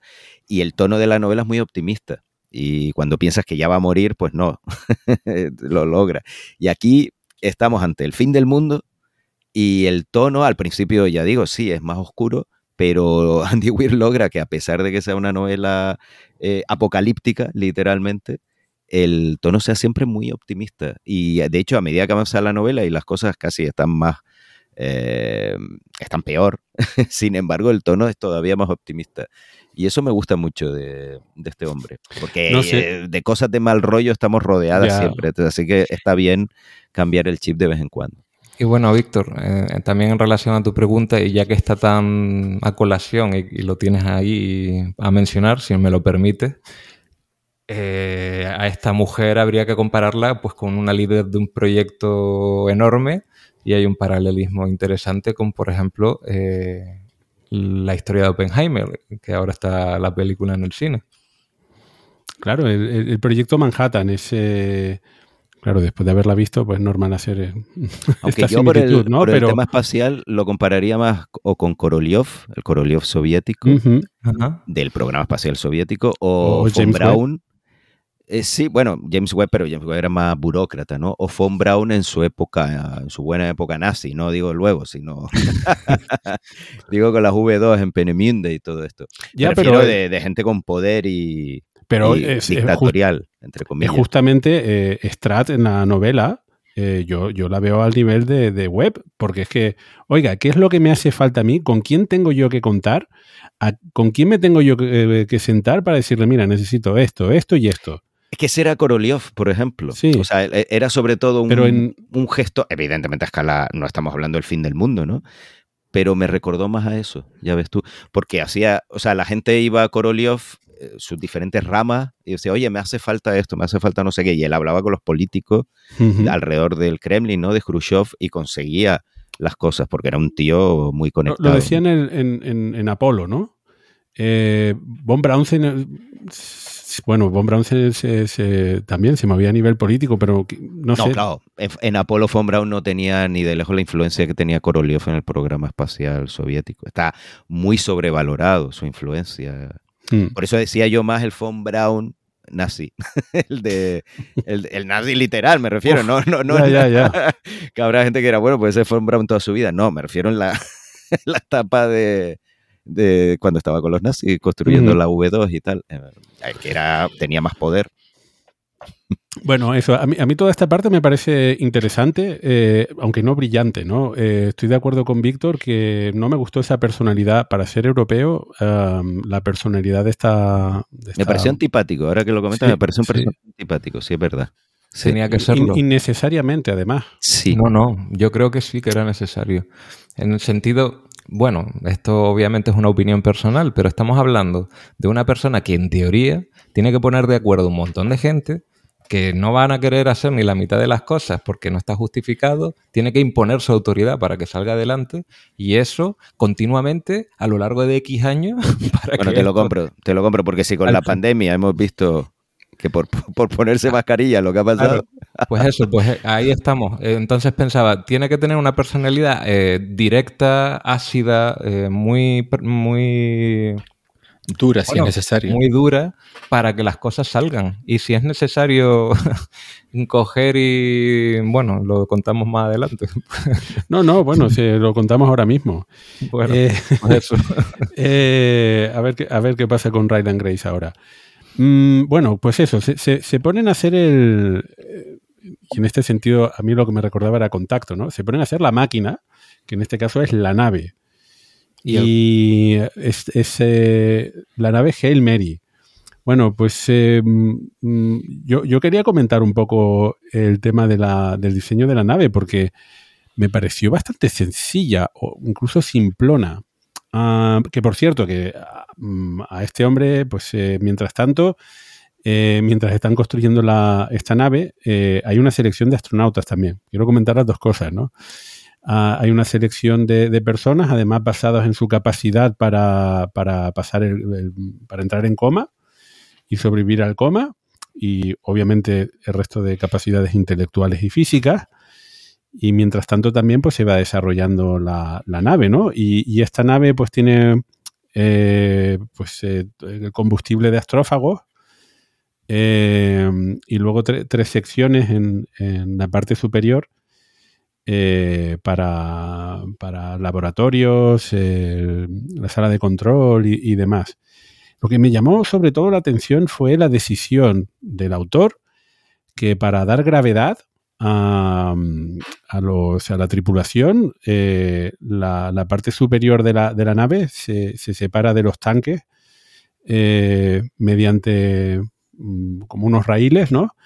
Entonces se, se, mantienen conectados, pero, pero se separan. Y entonces por el giro se mantiene la, la gravedad. Y, y, todo esto luego en la segunda parte o, en la otra línea temporal, en la que ya en, en Tau Ceti, da, da, cierto juego. Sin embargo, desde el punto de vista del diseño de, de una nave, a mí me pareció eh, innecesariamente complicado, porque lo típico para esta historia suele ser simplemente hacer un toroide, ¿no? Eh, pones a, a, girar el, el toro y, y, y, pones el combustible pues en el centro, ¿no? A mí me pareció eh, lo que tú dices, simplón, pero muy dentro del estilo de la novela, que no es que sea simplona, uh -huh. sino que son, a ver, problemas muy complejos que la novela tiene una solución relativamente simple. Eh, y vuelvo a lo mismo, aunque me repita un millón de veces, pero que es así, como en el marciano, ¿no? Que en la realidad uh -huh. eso no sería tan simple. Y aquí lo mismo. Y creo que la nave cumple con ese eh, con esas expectativas, con esa línea ¿no? de argumental que es. Pero mi, mi pregunta, una nave muy simplona. Vale, mi, más simplona. Mi, mi, pregunta, Dani, es que dentro de la simplicidad lo veo complejo. Ya, es ya, decir, yo, yo hay una parte móvil. Tienes eh, razón. Yo, a mí me chocó, yo, habría, yo habría quitado por completo la parte móvil. Yo eh, quiero creer que es para luego utilizarlo como recurso dramático con todo lo que pasa con la estructura de la nave y los problemas que hay. Eh, porque la misión podría haber sido totalmente eh, sin gravedad, me refiero, durante la aceleración tienes la gravedad que va Hay a una G. explicación. Al tema de la gravedad hay una explicación, Claro. que es que el, el instrumental científico estaba preparado para, Eh, para claro, ser pero eso utilizado. es a posteriori, quiero decir, eso es para justificar por qué tienes que poner un sistema tan complejo de gravedad artificial. Yo, mientras está en órbita del planeta en Tau Ceti, ahí mm, realmente en una misión real no, que estén en microgravedad y ya está. Eh, es lo que tú dices, algo innecesariamente complicado y eso sí me llamó la atención, pero supongo que lo, lo metió para, bueno, por lo que pasa luego Bueno, con los problemas de- que tiene. De hecho, a lo mejor, recordando y ahora mm, conectando, eh, la introducción de Víctor, es que en realidad eh, lo que sucede dentro de un ratito, ¿no? Que el, el protagonista se despierta eh, en la nave, eh, pero no sabe dónde está al principio. Entonces, a lo mejor, para justificar ese comienzo, necesita, necesitaba jugar un poco con la, con la Yo tengo otra sospecha y Sí. es que lo metió porque sabía ya que iban a hacer una película de esto y sabe que rodar en gravedad cero eh, o simular gravedad cero es mucho más difícil. Dice, metemos gravedad, que esto se puede rodar en un estudio y fantástico. Pero insisto en que si se quisiera gravedad artificial durante todo el viaje y sin tener que estar haciendo cambios en la nave, con un toro se solventa. No, pero es que durante, el, durante la aceleración, porque recordemos que este trasto eh, va con una aceleración a tope. La gravedad, la, la aceleración. Claro, ya tienes aceleración, con lo cual Cierto, el también. tema de eh, el- la mayor parte del problema Sí. de la ingravidez, que es la degeneración de los tejidos musculares y todo No, esto, no, no. osteoporosis y tal, pues no la tienes porque ya hay no. aceleración. Pero, O sea- pero, de nuevo, tal y como lo pone en la novela, es el instrumental. El instrumental tiene que funcionar en... Nah, pero es una. Bueno, seguro, la, eh, la justificación que dan en el libro es no, eh, no tenemos tiempo de estar diseñando todo, le vamos a dar todo lo que, coño, le dan hasta la hasta Wikipedia, ¿sabes? Y, y dicen, todo lo que es instrumental que le vamos a dar tiene que funcionar y le vamos a dar eh, instrumental que esté probado millones de horas y eso solo ha, ha ocurrido en la Tierra a un G. También Entonces- te digo que es un sistema eh, que esto se remonta, no es nuevo, no es de esta novela, lógicamente. Este sistema de, aparte del toro, de hacer girar las dos partes de una nave, separarlas con cables o lo que sea, hacerlo girar con un centro de gravedad común para generar esa gravedad artificial, eso es de los años como mínimo 50. Y recuerdo varios proyectos de la NASA, de, incluso de naves tripuladas marcianas, que hacían uso de esta idea también. O sea, que la ventaja con respecto al toro es que tú puedes tener una nave diseñada específicamente para algo, para una reentrada o para lo que sea, sin, em, sin sacrificar luego el tema de la gravedad artificial o al revés. Me refiero, si tú pones un toro, el toro solo puedes usar para la gravedad artificial. Si quieres reentrar con eso o hacer otra cosa más complicada, no puede. Que no es el caso porque aquí realmente no hace nada. Me refiero, sí, por supuesto que habría valido un toro. Pero que lo que es el diseño en sí, a mí no me sorprendió. Lo que me, sí me sorprendió es que hicieran eso, eh, gravedad artificial, cuando realmente creo que no hacía falta. Y lo del instrumental, ahí tienes la, la Estación Espacial Internacional, que, que vamos, no le hace falta gravedad, ¿no? Bueno, em,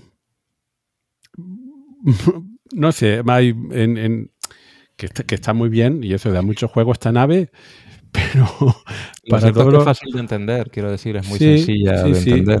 En ese Además que metes, bien. metes ahí una complejidad en una nave que se supone que estamos hablando de una misión eh, pues extrema que es ah, rápida porque la, la humanidad corre peligro y metes una complejidad desde mi punto de vista innecesaria. Pero bueno, Mm, lo que ocurre a continuación es que mm, te sorprenderá. Me lo has quitado de la lengua, estaba a punto de soltarlo. lo que sucede. Damos paso a la publicidad. Em, eh, la explosión, ¿no? Ese, este, están, están ahí revisando las historias muy cerca ya de, de las primeras pruebas eh, para lanzar y demás, y mu- mueren parte de los astronautas que los habían seleccionado. Y Que ojo, entonces- de las tres agencias principales, había uno chino, uno ruso y uno estadounidense. Como un chiste. Sí, sí, sí, totalmente. Y eh, bueno, y, y- y esto da pie a que eh, mm, seleccionen a Ryland Grace para, para ir. Y esta fue para mí una de las grandes sorpresas y de hecho uno de los grandes spoilers que se pueden hacer de la, de la novela, ¿no? Eh, porque hasta ese momento en, la novela que, va avanzando en paralelo, recordando qué es lo que se estaba haciendo en la Tierra y, avanzando la trama con lo que ocurre en Tau Ceti, pues de repente vemos que eh, Ryland Grace no es un héroe, estilo el marciano, sino es un tipo que es que se quería quedar en la Tierra. Y, y Strat decide que no. Strat decide que no tiene tiempo para, para tonterías y que lo va a enviar en la nave. Y se acabó. Que es una misión suicida, con lo cual es una condena. Que ojito con eso. Sí, y en, mi, y en mi opinión arriesgado, porque tiene que recurrir a una sustancia mm, que dice que es de los franceses y tal, bueno. para que olvide, eso justifica la amnesia del principio del libro, ¿no? que creíamos que era por la, alta, la cantidad de tiempo que estuvo en coma, ¿no? y que estaba más o menos planificado el tiempo que tardaría en recuperar la memoria, que para cuando ya la hubiera recuperado, pues ya no le iba a quedar más remedio y iba a colaborar. Y ahí pienso yo, bueno, porque mm, yo creo que te lo has jugado porque las personas son irracionales, incluso las más racionales en situaciones extremas. Si estás mandando a alguien en contra de su, voluntad, podría boicotear toda la, hmm. toda la misión. No, solamente eso, eh, que comentas eh, que, es muy interesante. Ah, tengo, tengo un problema con, esta situación, que yo sé que, bueno, que justifica, justifica buena parte de la trama y bueno, está ahí porque tiene que estar. Pero Em, en, por ejemplo, durante el proyecto Apolo eh, existía una tripulación principal y, otra que estaba ahí en caso de que, de que hiciera falta. Entonces, em, y en, estos casos también, como, durante el 11 de septiembre, pues no tienes al presidente y al vicepresidente los dos en la Casa Blanca. Oiga, pues uno en un lado y otro en otro, porque si los tienes a ambos juntos y sucede algo, eh, pues el país se queda sin, sin, sin, liderazgo. Y en este, en este asunto eh, tenemos a una sola nave, o sea, la, Tierra está apostando a una sola nave para todo su futuro. No hay varias naves, no está todo por triplicado. eso, eso eh, tampoco tiene mucho sentido, porque la nave en sí no es precisamente tal como la pinta el autor, es como tú bien decías, simplona y no entiendo por qué no lanzan 10. O sea, tiene... La explicación, la explicación está. No, es que está explicado. Es la parte de la producción de combustible. Coño. astrófagos que no tienen. Claro, tienen que mm, prácticamente forrar el Sahara de paneles solares negros para ah, aumentar la producción. Y entonces no, les da para el combustible para una segunda nave. Eso justifica Bien, que menos mal. tanto para Andy. Os lo recuerdo porque en realidad la, mujer esta Strauss tiene un problemón del carajo. Eh, perdón por los tacos, es que estaba pensando. tiene que por un lado que eh, por eso en este aspecto me recuerda un poco al proyecto de, mm, de Manhattan, ¿no? Por un lado hay que conseguir el combustible que en el proyecto Manhattan había que conseguir el uranio enriquecido o el plutonio, ¿no? Y por el otro lado tienes que construir el artefacto que te lleva, que en el proyecto Manhattan es la bomba, ¿no? Para eso tienes que desplegar una infraestructura en un montón de sitios del mundo donde uno se encarga de una cosa, otro se encarga de otra. Y en el caso de, la novela es en un portaaviones en mitad del océano porque van a hacer experimentación ahí con astrófagos y todo se puede, explotar. En el caso de, del proyecto Manhattan se van a mitad del desierto, un poco por temas de seguridad y de, inteligencia y un poco por estar aislados también. Entonces hay ciertos paralelismos que están mm. bien. Por eso me gustó cuando lo vi en el guion apuntado, Víctor. ¿Y, no, se eh, podía hacer una producción de un poco de combustible para irse a Venus, conseguir muchos más astrófagos y, llevárselos a la, Tierra? Eso es lo que, eso es lo que ve. eso podría haber sido una solución. ¿Por qué no coger más? Porque a lo mejor están muy dispersos, mm, necesitas una alta concentración, es más complicado, lleva más tiempo. Mm, no lo Yo apunto más a la alta concentración de astrófagos para que te sirvan como combustible. Entonces es más fácil mm, producirlo tú porque tienes un control de la densidad de astrófagos que consigues, más que ir a la órbita de Venus, que es muy costoso y también en tiempo, que no tienes mucho tiempo, es más rápido hacerlos en la Tierra que ir a, buscarlos a Venus. Sobre todo cuando, cuando encuentran la manera de reproducirlo, aunque lo dicen, ¿no? Dice, bueno, mi método no es eficiente, pero es escalable, ¿no? Que es una de las razones que da el, el científico este delincuente. Me hizo bastante gracia. Y entonces pensé, claro, es que estamos en, un- en una situación crítica en que no hay opciones buenas, solo menos malas, ¿no?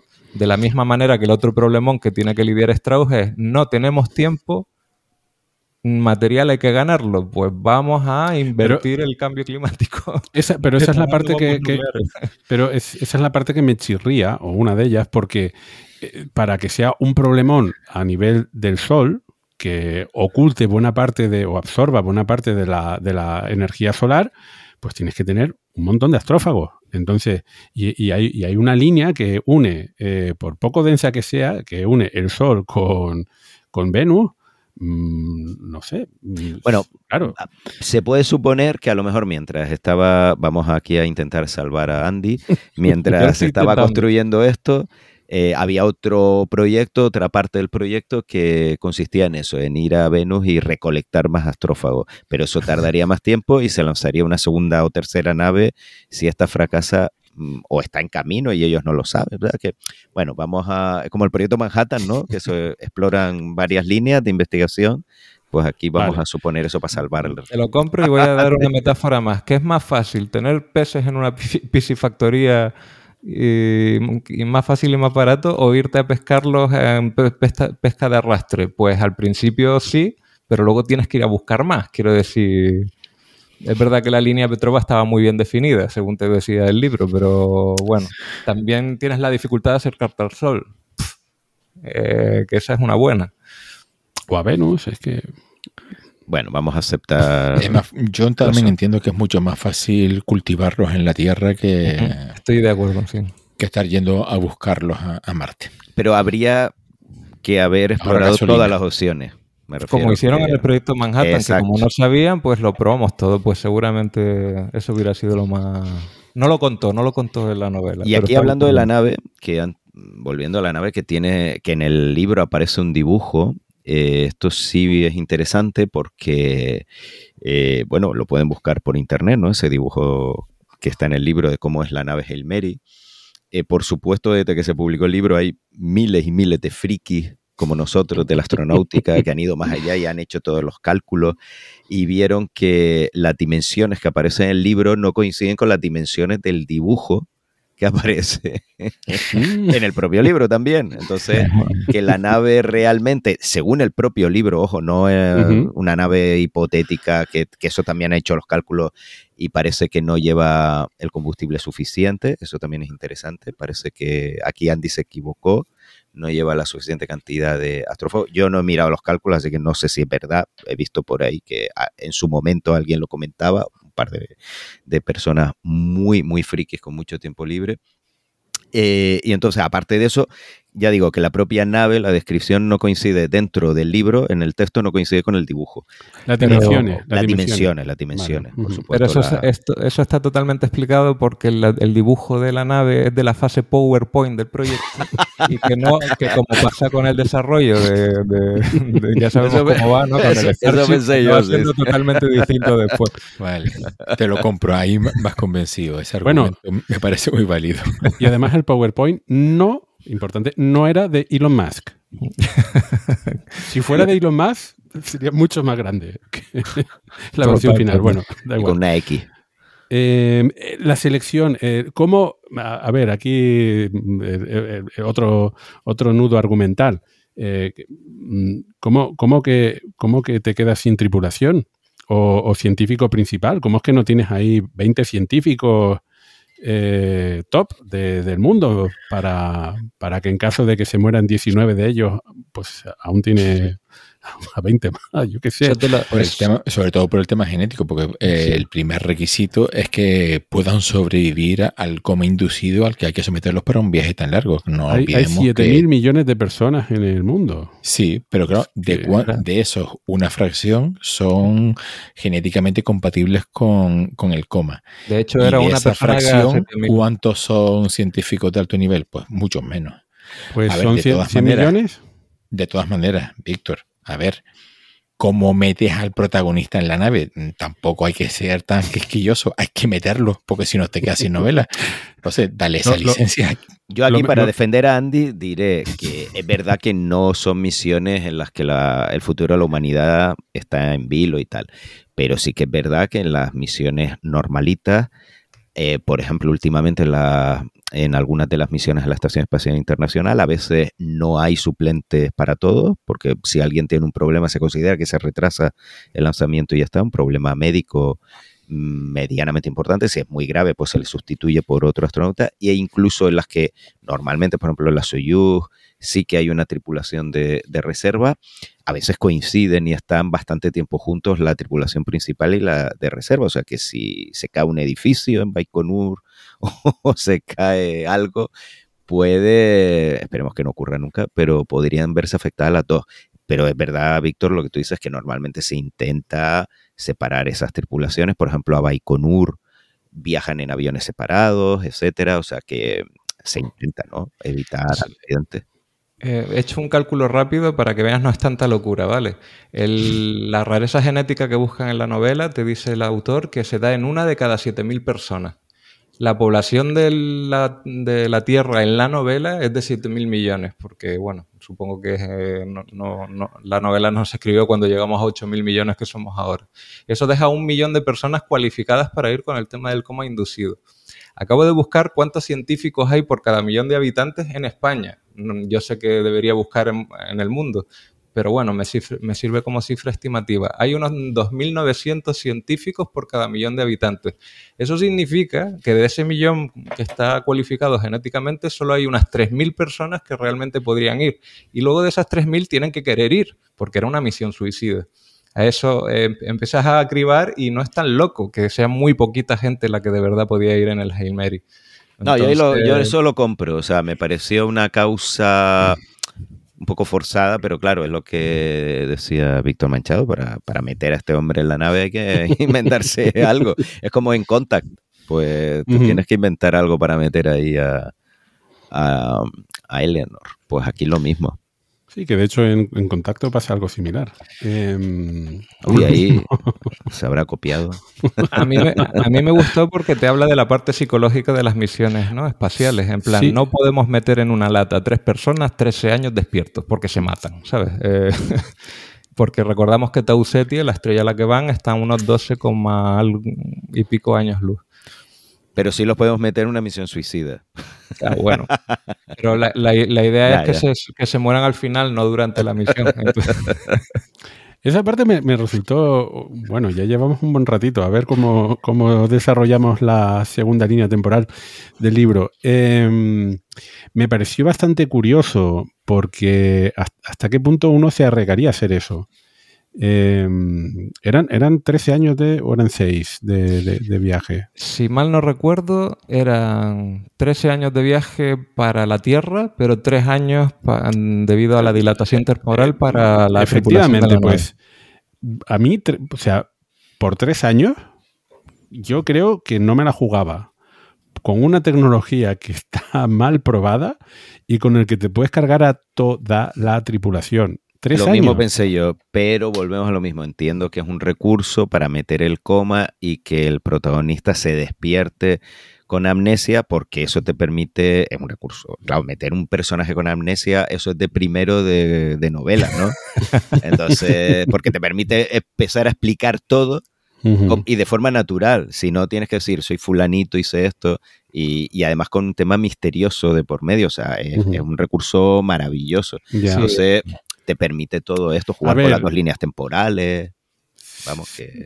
En fin, si, em, Sí. si, si Hal hubiese estado de por medio, pues mm, me hubiese Los parecido bien. Habría echado a todos de la nave al, al primer mes.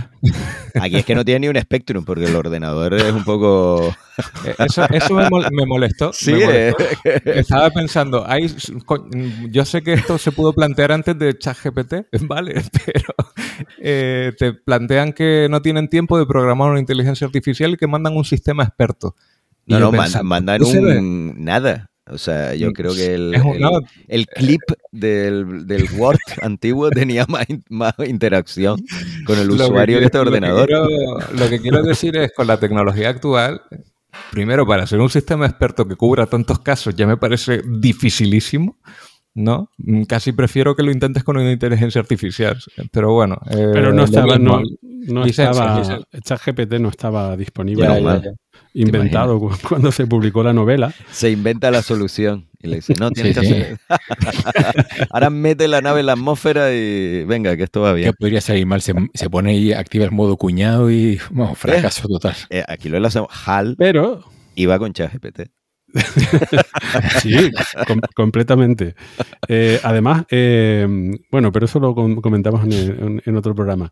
Que, mm, eh, bueno, eso, que, que- que- vamos a la segunda línea porque nos estamos adelantando. Sí, sí, venga. Pero bueno, eso que este, hombre, bien seleccionado, bien- mal planificado, lo que sea, eh, una, la, la- la humanidad apuesta todo su futuro a una sola nave con pocos tripulantes en un viaje que dura, pues eso, t- 13 años en tiempo terrestre y unos 3, 4 años en, en- en las personas que van dentro. eh, parte de ella acelerando y parte de ella frenando. eh, y así es como comienza la novela, con Ryan Grace despertándose con amnesia, no sabiendo dónde está. Esta parte me parece, desde el punto de vista de una película o incluso de la novela, me parece muy bien desarrollada. Eh, te mantiene como dos capítulos por ahí mm, y él haciendo experimentos, tratando de, de ver dó- dónde estaba.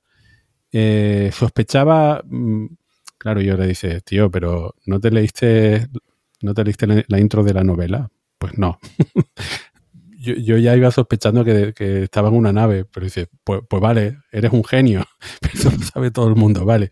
Y yo como no lo hice, eh, pero bueno, eso que me, resultó curioso como lo fue averiguando, está también eh, con mucha atención al, al detalle. Eh, la parte fatal, eso, que una vez que ya está en la nave, todas sus interacciones, el, diseño de interacción de usuario de esta nave, vamos, lo tendrían que mandar a, a Venus o a Tau Ceti o a, a donde sea, porque es que es fatal. Mm, y, y además no me casa con que Ryland Grace había sido parte del proyecto, o sea que yo creo que alguna familiaridad con los sistemas que estaban montando por allí tendrían que ser, pero es más, para ser el proyecto más importante del mundo, pues tendría que ser fácil de utilizar y este hombre, mm, vamos, en fin, se la, se la vio de- y, deseó. Te recuerdo que Concepto no iba a ir Legado tecnológico. No, no, te Vale. recuerdo que no iba a ir originalmente, no iba a ser uno de los tripulantes. Quizá no estaba entrenado para determinadas cosas. De hecho, lo dice Strat. Bueno, cuando te despierto ya te pondrán al día los otros dos. Lástima que casualmente se hayan muerto. y, y además de eso, bueno, piensa en Mm. un proyecto de esas dimensiones. Ninguno va a saber de todo. Mm. ¿no? Eh, a lo mejor le daba igual el diseño de la nave y lo que va adentro porque él era consciente de que no iba a ir. Bueno, que al final fue porque le obligaron. Bueno, pues al final tenemos que eh, la humanidad consigue enviar a una nave a otra estrella utilizando una nueva tecnología biológica, eh, combustible ecológico además, eh, astrófagos. Y al final, pues lo tenemos en órbita o acercándose a Tau Ceti. ¿Qué podemos decir de Tau Ceti? ¿Es una estrella que existe de verdad o es un, invento? No, es una, una estrella real que está en la constelación de Cetus, como indica su segundo nombre. Es la, es la estrella Tau de la constelación. Y una de las curiosidades que tiene y que la hace interesante es que también es una estrella muy similar al Sol. O sea, tiene una masa muy parecida y el tipo espectral también está muy parecida y está, bueno, cerca a unos 12 años luz.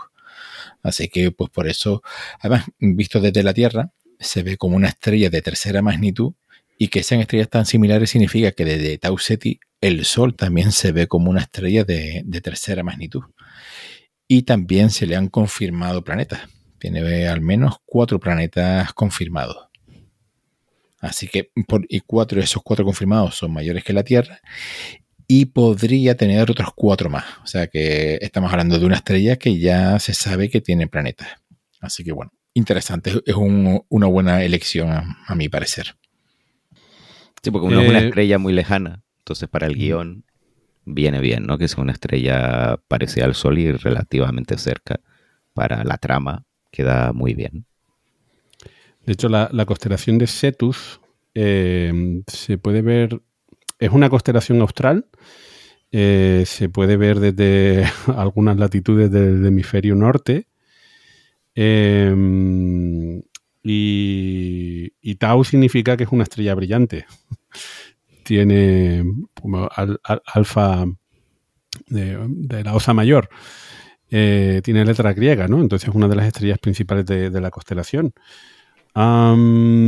Bueno, pues eh, lo que sucede aquí es que en lugar de llamarle el interés, bueno, eh, lo que sucede aquí es que tiene que utilizar telescopios que hay en, en la nave para intentar descubrir dónde está y al final pues sabe que está en, en la estrella Tau Ceti, mientras va recordando poco a poco todo lo que le ocurrió. Eh, y y, eh, de repente, mm, usando el petraboscopio, empieza a ver una fuente que no es eh, la línea Petrova, sino que es otra cosa. Y esa otra cosa resulta ser una nave que también utiliza los astrófagos y no es, y no es, no es humana. Eh, y eh, aquí es cuando sucede el, el segundo encuentro extraterrestre, ¿no? Porque el primero está en el sistema solar con, la, con los astrófagos, eh, pero aquí es el primero con una inteligencia, una civilización inteligente extraterrestre. Que el girito Eh, de la novela, porque si se hubiese quedado con lo de los astrófagos, quedaba.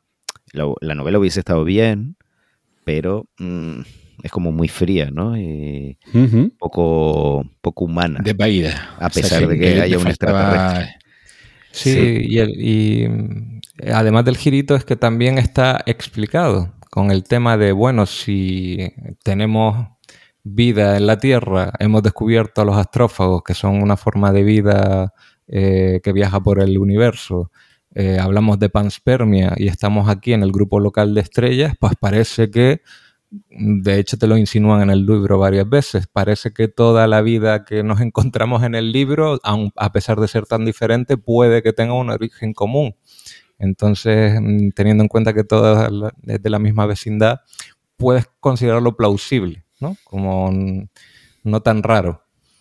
Y incluso las escalas de tiempo que se esfuerzan en explicarlo, ¿no? Porque nuestro querido amigo alienígena, que ahora lo presentamos, un pequeño dato te dice en un momento dado, no, es que he estado aquí 46 años.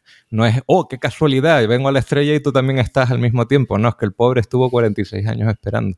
Entonces mm, también está el esfuerzo de explicar por qué a pesar de las escalas de tiempo a las que se enfrentan, se encuentran en el mismo momento en el espacio-tiempo.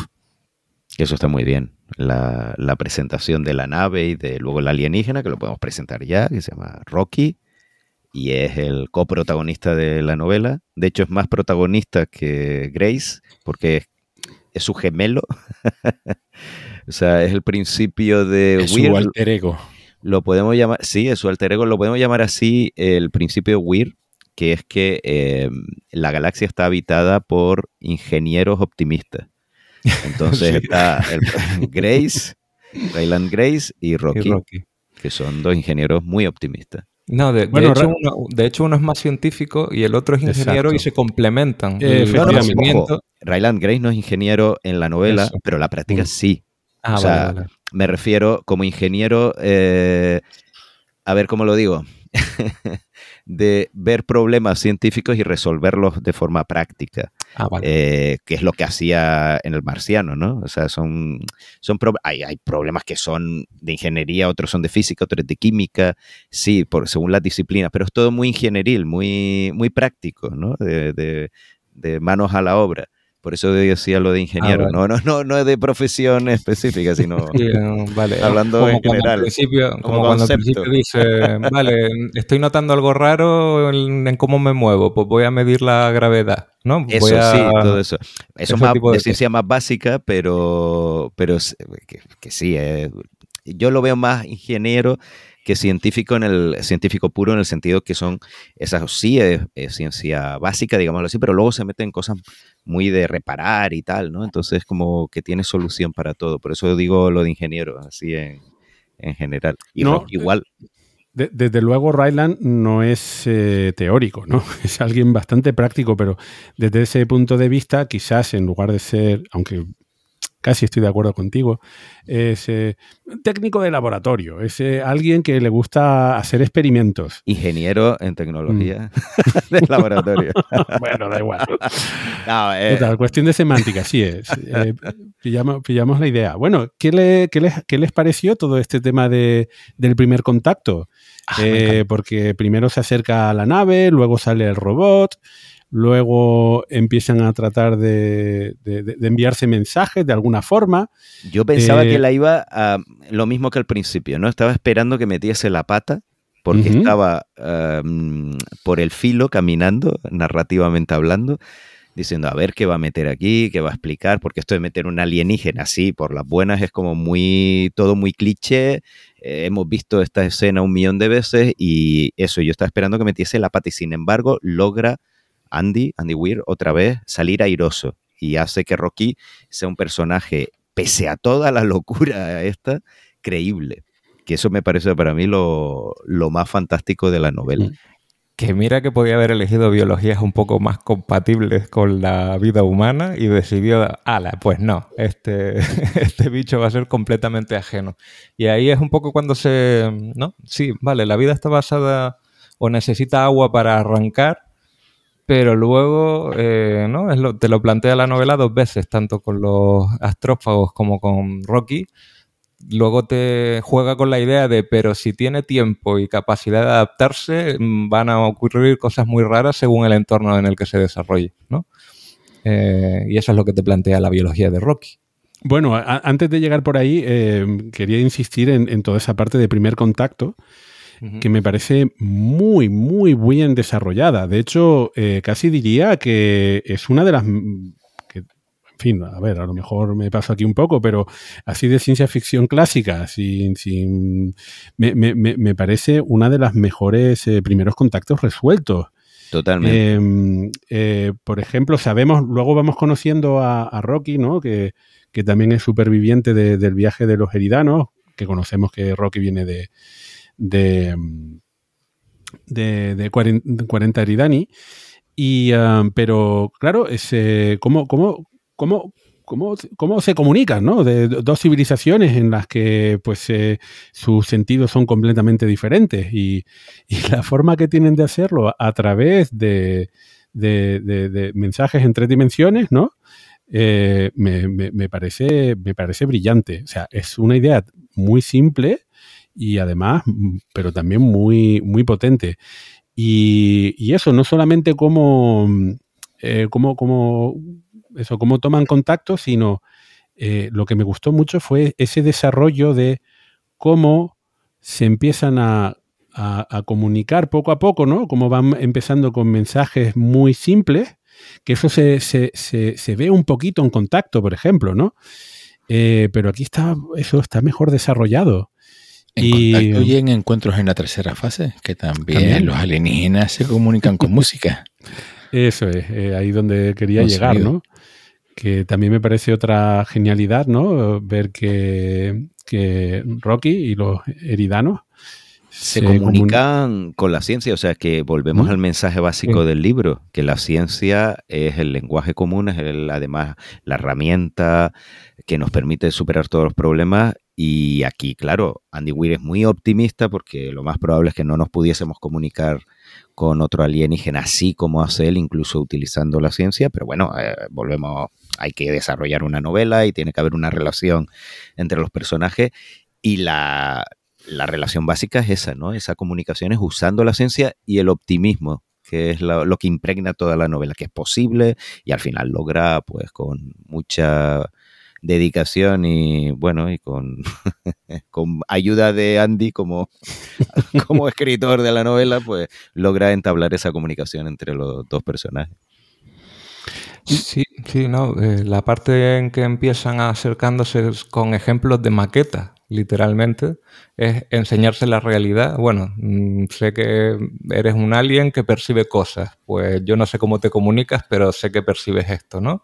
Que tiene una funcionalidad y sé que eres inteligente, así que puedes deducirla por su forma.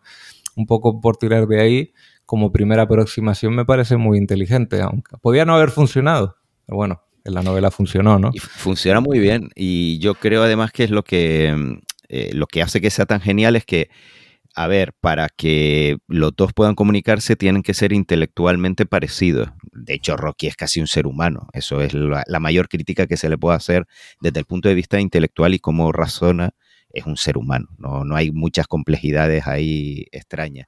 Pero claro, como eh, Andy Weir sabe que eso quedaría pues como una, un episodio Star Trek donde alguien es extraterrestre porque tiene las orejas puntiagudas y un cuernito de la frente y ya está, pues lo que hace es que se inventa una biología muy loca para decir, a ver, este bicho es muy diferente a, a un ser humano, de hecho es radicalmente diferente y a mí me sorprendió porque la biología de, de, Rocky y de los heridanos está muy bien trabajada, o sea, se ve que el tipo estuvo aquí dándole y dándole meses y que lo consultó seguramente con mucha gente porque está muy currada y me gustó mucho, pero luego sí que es verdad que la psicología de Rocky pues es un, es un ser humano con, yo creo que hay más diferencia entre una persona de Nueva York o de Madrid con alguien una, un aborigen de, no sé, Papúa Nueva Guinea, que, que, que Grace con Rocky, o sea, a nivel escultural.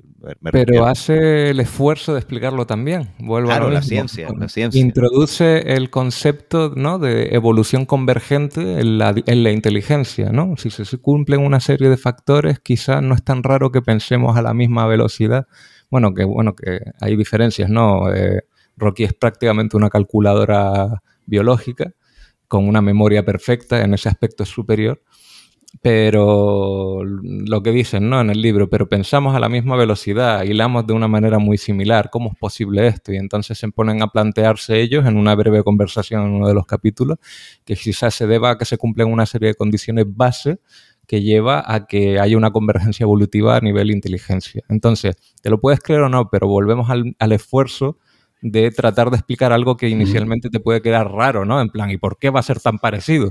Bueno, pues voy a esforzarme un poquito en planteármelo. Claro, es que es la parte más débil, pero al mismo tiempo es la que justifica toda la novela y la que hace que esa relación entre los dos protagonistas, pues hace de la novela algo realmente interesante, ¿no? Porque cuando empiezan a comunicarse, esa segunda parte de la novela es casi otra novela en sí misma, otra historia, eh, y es fascinante también, es otra aventura de descubrimiento utilizando la ciencia, utilizando pues la razón y, es fascinante, ¿no? Cómo se van poniendo en común el, las matemáticas, eh, el lenguaje entre ellos. y, y, eso, bueno, no lo hemos explicado, pero Rocky tiene un vive en un medio ambiente basado en amoníaco, a más de 200 grados, entonces no puede haber un contacto directo, no puede meterse dentro de la nave de, la Hail Mary, ni Grace puede meterse directamente en la nave de Rocky, por esto, ¿no? Por el, medio ambiente de, amoníaco. Eh, y eso también me parece una genialidad de Andy Weir, meter esa, eh, esas condiciones tan diferentes ¿no? entre las dos naves.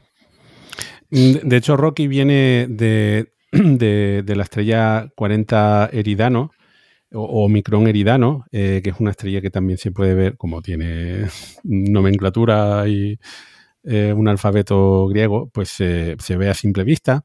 Está a 16 años luz del Sol, de nosotros, del sistema solar.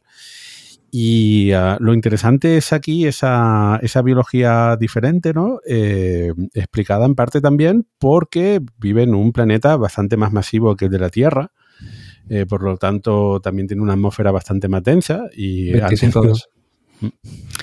que aquí esta parte mmm, me pareció muy interesante y muy original. Es verdad que luego hay gente que lo ha criticado porque parece que no casa la presión, si no recuerdo mal, de mmm, la que dice que tienen su planeta, bueno, creo que hay algunos errores ahí pero son menores en todo caso, ¿no? Pero eh, me parece la elección del mundo de donde viene, del mundo nativo de Rocky, me parece muy interesante porque efectivamente eh, tenemos que su medio ambiente está rodeado de, amoníaco, 210 grados era la temperatura a la que está, 110 grados centígrados, pero y esto me parece muy, muy interesante por lo que comentábamos al principio del programa, que cuando uno habla de mundos de amoníaco, como la temperatura del amoníaco para que esté en estado líquido es menor que la del agua, pues tiene en mente siempre mundos más fríos que la, que la Tierra. Sin embargo, aquí lo que hace es mete un mundo donde hay amoníaco, pero a más alta presión, que entonces puede haber amoníaco en estado líquido y es un mundo fuera de la zona habitable, pero no por eh, que sea más frío, sino más caliente. Y me parece una elección muy interesante porque hace, por ejemplo, pues que Rocky tenga como sangre metales, tiene mercurio eh, y otros metales, ¿no? Que además hay que decir que el amoníaco, una de sus ventajas como, como disolvente frente al agua es que disuelve mejor metales. Entonces esto también está bastante estudiado. Eh, en fin, que vamos, que esta idea de coger una super tierra, además, que es un mundo más grande que la Tierra, que tiene dos veces la gravedad de, de nuestro planeta en la superficie, ¿no? El mundo de, Rocky. Y meterle amoníaco, pero eso no por la parte fría, sino por la parte caliente, la, fuera de la zona habitable, por la parte caliente, me parece pues muy original, porque esto no lo había visto en ninguna novela de ciencia ficción. De hecho, Rocky hace uso del agua, pero no como nosotros, y eso también me, llamó la atención, que necesitaba un sistema de refrigeración interna y el agua le servía como sistema de refrigeración. A veces casi me lo imaginaba como una máquina, ¿no? Porque obviamente era un plante, planteo un ser biológico, pero como está hecho de metales pesados, su piel es prácticamente como roca, de ahí que se llame Rocky, eh, tiene varias patas, es pequeño como un perro porque vive en un planeta de gran gravedad, no se puede permitirse una, criatura muy grande. Cada pata tiene tres dedos, entonces estamos hablando de que tiene cinco extremidades útiles, no tiene simetría bilateral como nosotros, sino tiene una simetría pentagonal, supongo que sería la palabra. Eh, y, pero al mismo tiempo, mm, a pesar de ser un ser tan distinto, en un ambiente tan exótico y distinto al nuestro, las soluciones encontradas por el cuerpo son parecidas. Al final necesita extremidades para manipular objetos, necesita un sentido principal de percepción que en su caso, como vive en un planeta eh, donde la luz no llega a la superficie porque el, el eh, el amoníaco está muy denso, a mucha temperatura, pues mm, hay oscuridad y entonces toda su biología se basa en la acústica. Que eso lo calculó alguien y es aquí donde estaba la diferencia, que eran 29 atmósferas, entonces hubo, claro, eh, creo que Andy lo calculó, si no, me, si no recuerdo mal, era que había pensado, bueno, 29 atmósferas eh, la cantidad de amoníaco para que haya una presión de 21 atmósferas hace que la superficie sea casi oscuridad total, ¿no? Pero claro, esto es con la gravedad terrestre. Si tiene dos veces la gravedad, no hace falta tanto amoníaco como en la Tierra para conseguir esa presión de 29 atmósferas. Entonces, por lo visto, otro de estos frikis que hizo los cálculos, pues sí, que era oscuro y tal, pero que no era algo tan oscuro. De todas formas, vamos a volver a salvar aquí a Andy. Uno es fácil imaginar neblinas, mm, compuestos que estén flotando por ahí, microorganismos, también neblinas de microorganismos, nubes, eh, nubes de amoníaco. Pues nos podemos imaginar cosas para, para que esté más oscuro en la superficie o por lo menos en las regiones donde viven los eridanos, incluso a lo mejor son regiones eh, polares, yo qué sé. O más, profundas. más profundas, no podemos inventar, podemos, podemos sacarle aquí de este, de este apuro. Pero no, eso que me parece la, la, elección también, lo que decía de la simetría pentagonal, se ve aquí que hizo un esfuerzo por alejarse de lo típico y de lo que ha sido explorado y pone un ser pues que tenga extremidades que pueda coger cosas, ¿no? Como un ser humano, pero lo más diferente posible de un humano. Una cosa que sí me llamó la atención es que pesaba mucho. Sé, por, sé que pesaba mucho por los materiales por los que estaba hecho, pero pensando en un mundo con tanta gravedad, te plantea, no, en su mundo pesa 350 kilos. Entonces me llegó a pensar, madre mía, eh, menuda biología, ¿cómo serán allí los tigres? no sé. Entonces, pero bueno, ¿por qué no? O sea, al final hay mucho margen ahí para, especular y para inventar, ¿no? Cuando te inventas una biología de esas características.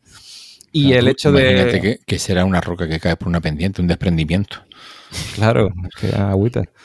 Bueno, eh, nada, que me gustó mucho la, biología de este ser y, bueno, y a mí Rocky me cayó especialmente bien. Vamos. Ahora, a todo el Eh, mundo, es que le caiga mal Rocky es una mala persona, eso está claro. Eh, uno- una de las situaciones entre Rylan y, y Rocky que me pareció.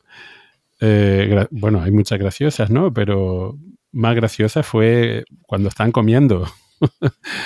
Eh, que, bueno, es- esas diferencias culturales también, en general, ¿no? Pero como, por ejemplo, eh, también a la hora de dormir, que, que Rocky quería compañía mientras dormían, que alguien lo mirase mientras dormía, ¿no? Y ahí Rylan preguntándose, bueno, ¿qué, qué pasará, qué habrá pasado en su mundo, ¿no? Para que necesiten que sentirse seguros con alguien vigilándoles. Y, em, y por otra parte, eh, todo el tema de la comida, ¿no? Que eh, la mecánica de, de- de- de- de Era- comer. ¿no? Era como doloroso todo, ¿no? La- Sí, sí. Sí, no, no parecían disfrutar mucho de comer. Em, que, bueno, eso, eh, la, a, mí- mm, también me pareció destacable lo que, lo que ha comentado Dani, especialmente en esta parte, porque tenemos dos civilizaciones que se encuentran.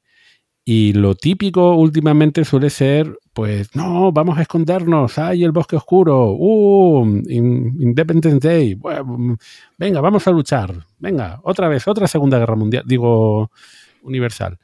Y aquí eh, la intención del autor, muy clara, ¿no? Es, eh, pues hay dos, dos científicos que se encuentran, los dos están en una situación complicada, porque Rocky también está solo, y la única forma de salir de esa situación es colaborando, es intercambiando información y colaborando. Y esto lo hacen sin ningún tipo de... Nunca hay duda al respecto. Es, eh, ah, mira, una nave, pues me voy a comunicar con ella. Nunca se plantea, "Mm, ¿me debería comunicar con ellos? Mm, Debería dejar-". lanzarle misiles, que sería lo que pasaría en una serie de Netflix. Eh, y, armada. O sea, en, Sí, un- bueno, en por una supuesto. peli de Hollywood debería llevar sus buenos misilacos. o- Vamos a ver la adaptación. Miedo me da. Con, con rifles de asalto ahí. Avatar. Avatar 2. Em, pues mira, este... Buen, buen contrapunto. Avatar. Avatar y. No hablamos de ese melón, por favor. No, no, no, no vayamos por eso. Eso es puro camino. Pero, pero si es la película, bueno, voy a dejarlo aquí, que, que estamos con el libro. Bueno, eso, eh, la, biología de los eridanos muy, muy interesantes. Eh, a mí, con el, el tema de la, de la, de la nave, ¿no? De, de- de Rocky, eh, Blip A. Aquí se plantea la novela que mm, ellos no tienen desarrollada la, tecnología mm, electrónica, eh, informática. Eh, lo de viajar, hacer viajes interestelares sin ningún soporte de ningún tipo, sin eh, tener que hacer cálculos de motores o de mil historias por ahí. De hecho, apenas se comenta en la, en la novela. A mí me, me llama mucho, mucho, mucho la atención. Es una nave exista- cyberpunk, ¿no? O sea, Steampunk. una nave. sí, sí, eso, perdón, steampunk. Es una nave Prófago Punk. como lo de lo que la novela de Baxter, la que comentábamos antes, Astillero. Ujú. Claro, ahí vuelve un poquito lo salva Andy por la capacidad de cálculo que tienen los eridanos, ¿no? Que- y en el caso de esta nave, que eran, ¿cuántos eran? Como 30, Eran 20 y pico creo que eran. Sí, ¿no? 23 eran montones.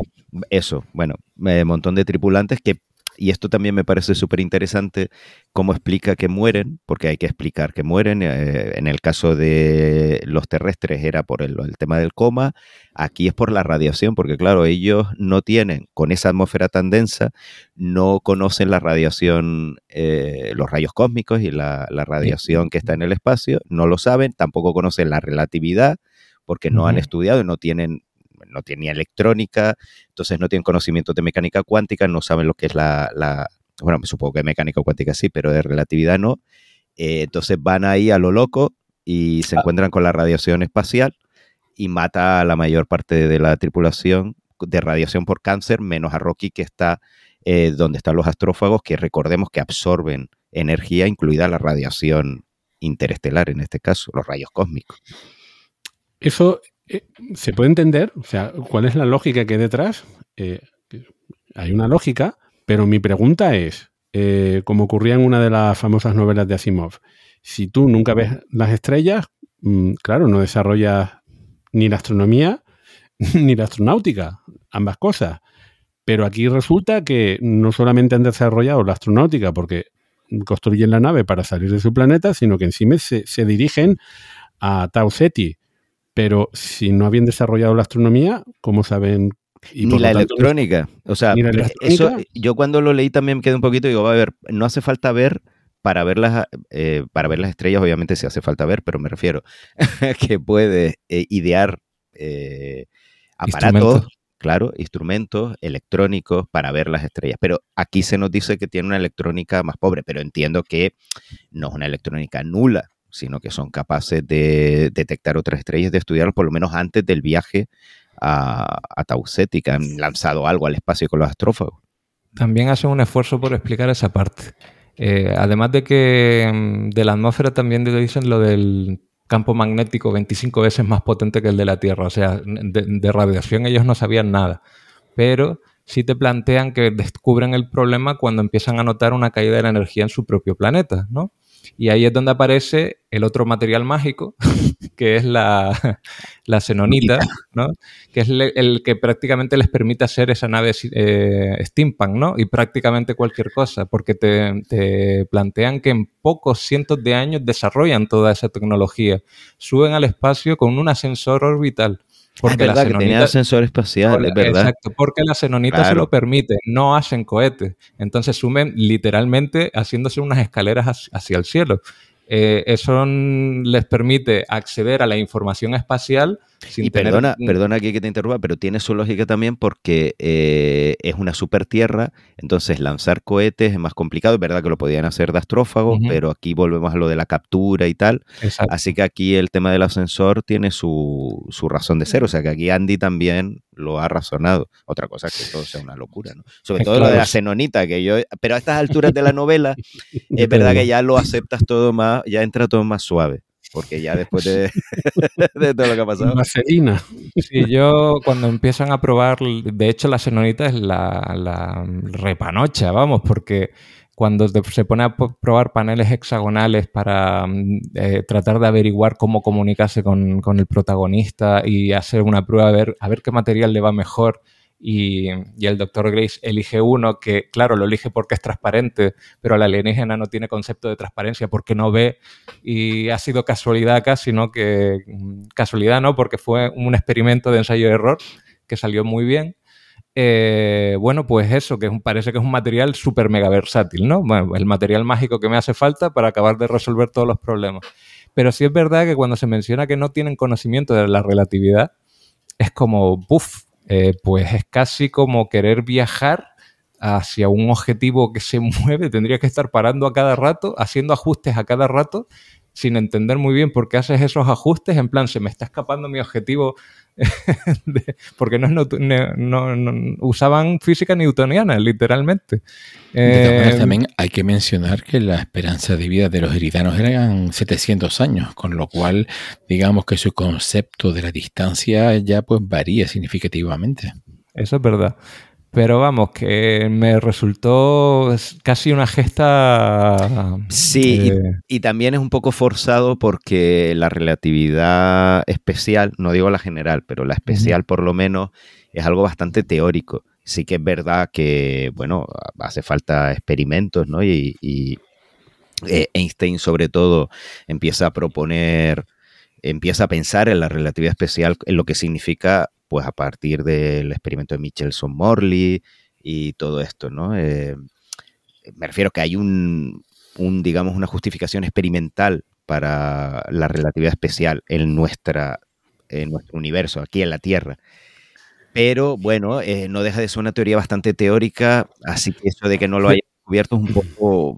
De, hecho, planteo lo siguiente. Eh, para desarrollar toda esta tecnología, que no sabemos cómo pillaron los astrófagos, creo, al menos no, no recuerdo que lo comentaran, cómo des- desarrollan los astrófagos Sí, los... sí lo comentan, Sí. como están en un mundo con mucha más energía y temperatura, eh, les resulta mucho más fácil cultivarlos también. Vale, vale. Y entonces... Pues, eh, si lo les resulta más fácil cultivarlos, entonces pueden hacer experimentos. Y entonces sí que eh, lo que estás comentando, Daniel, mm, vamos a ver, ¿por qué nosotros no hemos desarrollado de- de- mm, determinadas teorías? Porque es que no forman parte de nuestra vida diaria. Si nosotros hubiésemos podido hacer experimentos sin necesitar un desarrollo tecnológico importante para, por ejemplo, observar partículas a muy pequeña escala o hacer viajes a una gran velocidad, quiero Sí, decir, si, si nosotros hubiésemos tenido los astrófagos para viajar, pues nos hubiésemos dado cuenta que el tiempo simplemente se... Más raro. Claro, va raro, efectivamente, y las distancias van raras. Entonces, si estás desarrollando esta tecnología, ¿qué hace? Desarrollas una sola nave y te sobra- sobran astrófagos. ¿Desarrollas una sola nave o te pones ahí a desarrollar naves para probar la tecnología y luego vas viendo qué es lo que pasa? Pues sí, es que esa parte, de todas formas hay que recordar que mm, eh, los eridanos no conocen la relatividad, es un recurso del autor para hacer que la Blip A, la nave del de. Rocky, tenga más combustible del que realmente le hace falta, para luego poder justificar que con ese combustible Rocky y Grace pueden volver a sus respectivos planetas. O sea, eh, viene por ahí, entonces no deja de ser ahí un recurso que, que se mete forzado y dice, ah, pues no conocía la relatividad y por eso me mandaron un pedazo de nave eh, que, Enorme. el- claro, enorme y también relacionado con que iba una tripulación también muy grande porque no tenían ordenadores, o sea, todo está hilado, pero eh, para justificar eso, que Blipa es una nave gigante, con un montón de combustible, con un montón de astrófagos. Entonces va por ahí el asunto. Pero sí, al que no conozca la relatividad, yo no lo. La relatividad especial, porque es verdad que la general es otro tema. Pero la especial a mí me, me llamó la atención. Por lo menos que en, en esos años, eh, lo que tú dices, que de haber mandado alguna sonda o algo, la- lo hubiesen descubierto, que algo no cuadraba. ¿no? Bueno, yo voy a perdonar a los heridanos porque Ryland Grace está usando Excel. No subestimes el poder del Excel, ni más allá de- del sistema solar. En fin, es eh, bueno, en, en esta, en toda esta parte de que se empiezan a conocer, empiezan a transmitirse un montón de información científica, eso me, parece súper interesante, la biología de los heridanos también. Y, eh, pero bueno, eso eh, eh, luego, luego, luego pasa lo que pasa, ¿no? Eh, mm, tienen que investigar, por fin, tienen que investigar qué es lo que pasa con los astro- astrófagos y deciden ir a la, al, al planeta Adrian, donde, está la línea Petrova, para ver qué es lo que, lo que pasa por ahí. Eh, y, aquí es donde, veo que la, novela le, dedica bastante tiempo a, todo lo que sucede por aquí. Eh, que no sé si esta parte me termina de, convencer, igual que la eso to- todo, todo el primer contacto, eh, el conocimiento Rocky, ¿no? La, la personalidad de Rocky me parecen estupendas, fantásticas. Eh, e- esta parte de aquí se me, se me atragantó un poquito, pero, pero también, como siempre, hay ideas muy interesantes, ¿no? Eh, aquí es donde em, la, la nave, por ejemplo, em, pues si, si querían acercarse mucho para, para ver, para, para obtener ¿no? material de, de, de las nubes de Adrian, pues como no tenían una nave pequeña y prefirieron no hacer un Star Wars o Star Trek, que plantan la nave interestelar en mitad de la atmósfera y no pasa nada, hombre, que no pasa nada. Pues en este caso sí que pasaron muchas cosas, ¿no? Bastante, sí. Eh, Sí, recordamos que aquí, bueno, menciono ya eh, al estado sí, claro, claro. Pues exacto, ¿no? Llegamos a un punto en la novela es que después de investigación eh, suponen la hipótesis de que tiene que haber un tipo de depredador en la biología que se ha desarrollado en Adrian que equilibre en la población de, de astrófagos. Eh, parecen dar con ellos, pero están a una distancia, mm, eh, a una altura en la atmósfera inaccesible, de, en principio, para la nave espacial. Entonces se las tienen que ingeniar para llegar hasta ella sin arriesgar la nave porque por supuesto hay problemas con el rozamiento, con la atracción gravitatoria, con la velocidad orbital. Y eh, pues se les ocurre prácticamente hacer un gancho espacial con el que bajar un contenedor de muestras y tratar de coger justo las muestras a la altura a la que se supone que está el depredador, que más adelante aprenderemos que son como una especie de amebas espaciales, eh, como son de Tauset Taumebas y de ahí el nombre. Eh, y bueno, sí, eh, esa parte es la parte de acción de la película, ¿no? prácticamente cuando la veamos será la parte más emocionante. Eh, pero bien, porque es lo que tú dices, hay consecuencias por acercarse a un planeta, ¿no? Y, no es fácil lidiar con... Sí, porque a ver cómo lo pone en la película, pero es verdad que a veces el tema de velocidad orbital no se plantea bien, ¿no? En, las películas. Entonces, bueno, eh, aquí evidentemente esto todavía no es una película, aunque parezca un guion, pero no lo es. Y está bien traído que para meterte en esa parte de la atmósfera, no puedes meter la nave así en plan Star Wars o las últimas de, Star Wars, sino que tienes ese rozamiento. De todas formas, hay esto también es interesante porque hay proyectos, ¿no? Para, mm, para tomar muestras de atmósferas de otros planetas del sistema solar eh, parecidos a lo que sale aquí en, en, la novela, o sea que tiene su base real también. Así que esto me parece interesante. Lo de la Taumeba y tal, eso me pareció ya más cogido por los pelos, lo del depredador, pero claro, hace falta un depredador de, los astrófagos para solucionar el problema.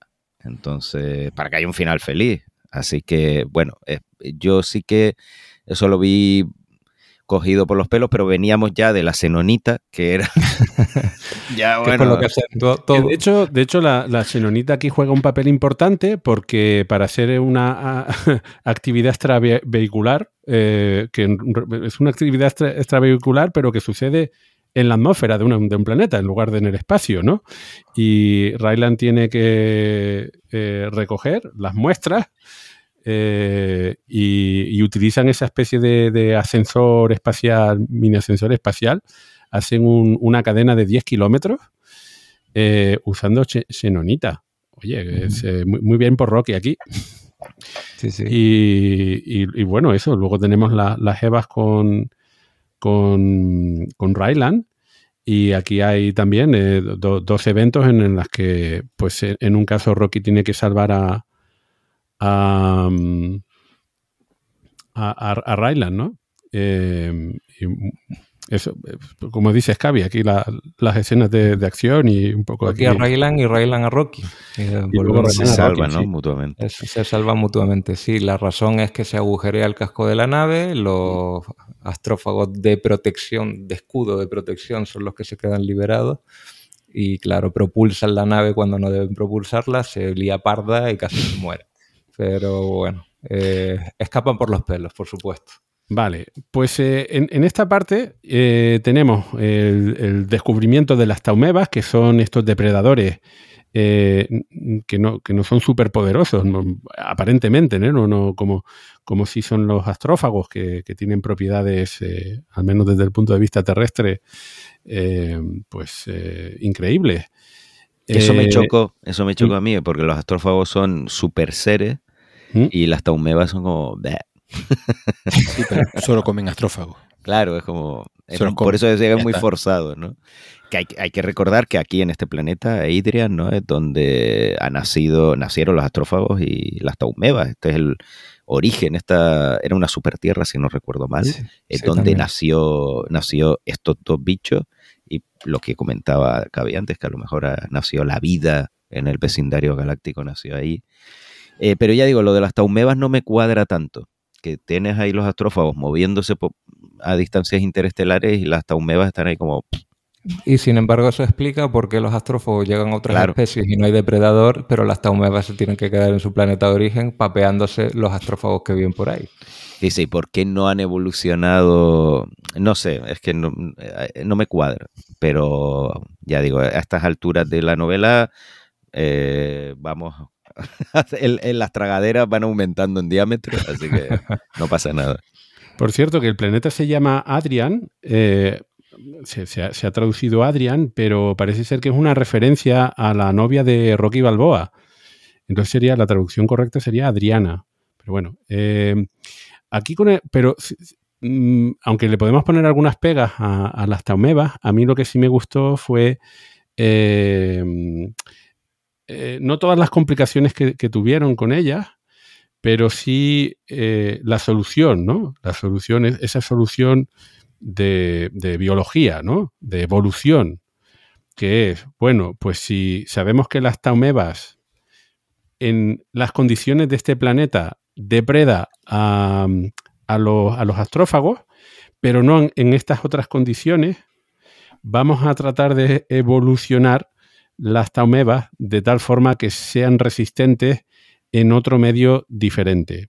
Y ahí pues se pegan bastante tiempo para, para desarrollarlo, pero finalmente lo consiguen. Y que Eso tiene, que tiene una relación con experimentos científicos reales de selección eh, forzada, ¿no? De determinados microorganismos con rasgos que a uno le interesa, por ejemplo, con antibióticos, etcétera. O sea que, que esta parte, esa parte, la, parte técnica de, de, digamos, criar a las taumebas para ir seleccionando las que te interesan, eso está bien traído. Y ahí volvemos a la ciencia como solución a todo, ¿no? Y también la, la, parte del problema que se desarrolla, muy bien también. Eh, en el afán de buscar una resistencia al nitrógeno de esas super taumebas, hay por el camino una deriva que también utiliza otra estrategia para sobrevivir, que es la que después causa el problema en, la nave, en las respectivas naves. Qué bueno que, uh, que se metan en la estructura molecular del material mágico, pues oye. Como es mágico, te lo crees, porque. bueno, pero al mismo tiempo, si había una posibilidad de que, bueno, esos resquicios le sirvieran a un bicho para sobrevivir en vez de para res desarrollar resistencia al nitrógeno, pues, pues bueno, muy bien. Muy bien. Me, esa parte me, me, resultó muy bien traída. Fue una sorpresa. Yo ya pensaba, bueno, esto, esto ya está hecho, ¿no? Es verdad que las taumebas, eso, la parte de, del descubrimiento y lo que son los bichos en sí son un poco, un poco forzados, pero luego genera una serie de problemas y de tensiones que hay que solucionarlas que vale la pena, ¿no? Porque aparte que las taumebas son la solución al problema base, a los astrófagos, el, lo que es la narrativa y en, la, en, el relato de la novela, pues te, eso te genera unas tensiones que hacen que lo que queda de novela sea entretenido, porque si no sería muy aburrido. Entonces justifican su creación. Se han ganado el sueldo. en, por cierto, que eh, aquí eh, lo, que, lo que comenta Cavi, ¿no? que es eh, ya prácticamente la, la, parte final de, de la novela, eh, o el, el acto final, en el que pues tenemos que Ryland descubre que parte de los eh, eh, tanques de combustible que le había dado Rocky, todos esos astrófagos para, para, poder volver a la Tierra, resulta que de repente en algunos de los tanques hay alguna filtración y de taumebas y, y lo que tiene es caca mm, en, lugar de, de astrófagos, eh, con lo cual no, no, llega a la Tierra. Y él se pone a investigar por qué y termina descubriendo que es porque las taumebas son capaces de meterse entre las moléculas de, la xenosita eh, y, escapar. Y en esta parte me, me resultó un poco con, confusa porque pensaba que a lo mejor eh, parte del experimento había, había sido fallido. Eh, porque como me, me, no, no, tenía claro si, si, si, algunos de estos tanques, ya se, que creo que sí, que se habían usado durante, durante los experimentos y entonces, mm, entonces cuando decías que eran resistentes, ¿realmente eran resistentes o que se estaban escapando y entonces te estaba eh, eh, contaminando también las medidas, ¿no?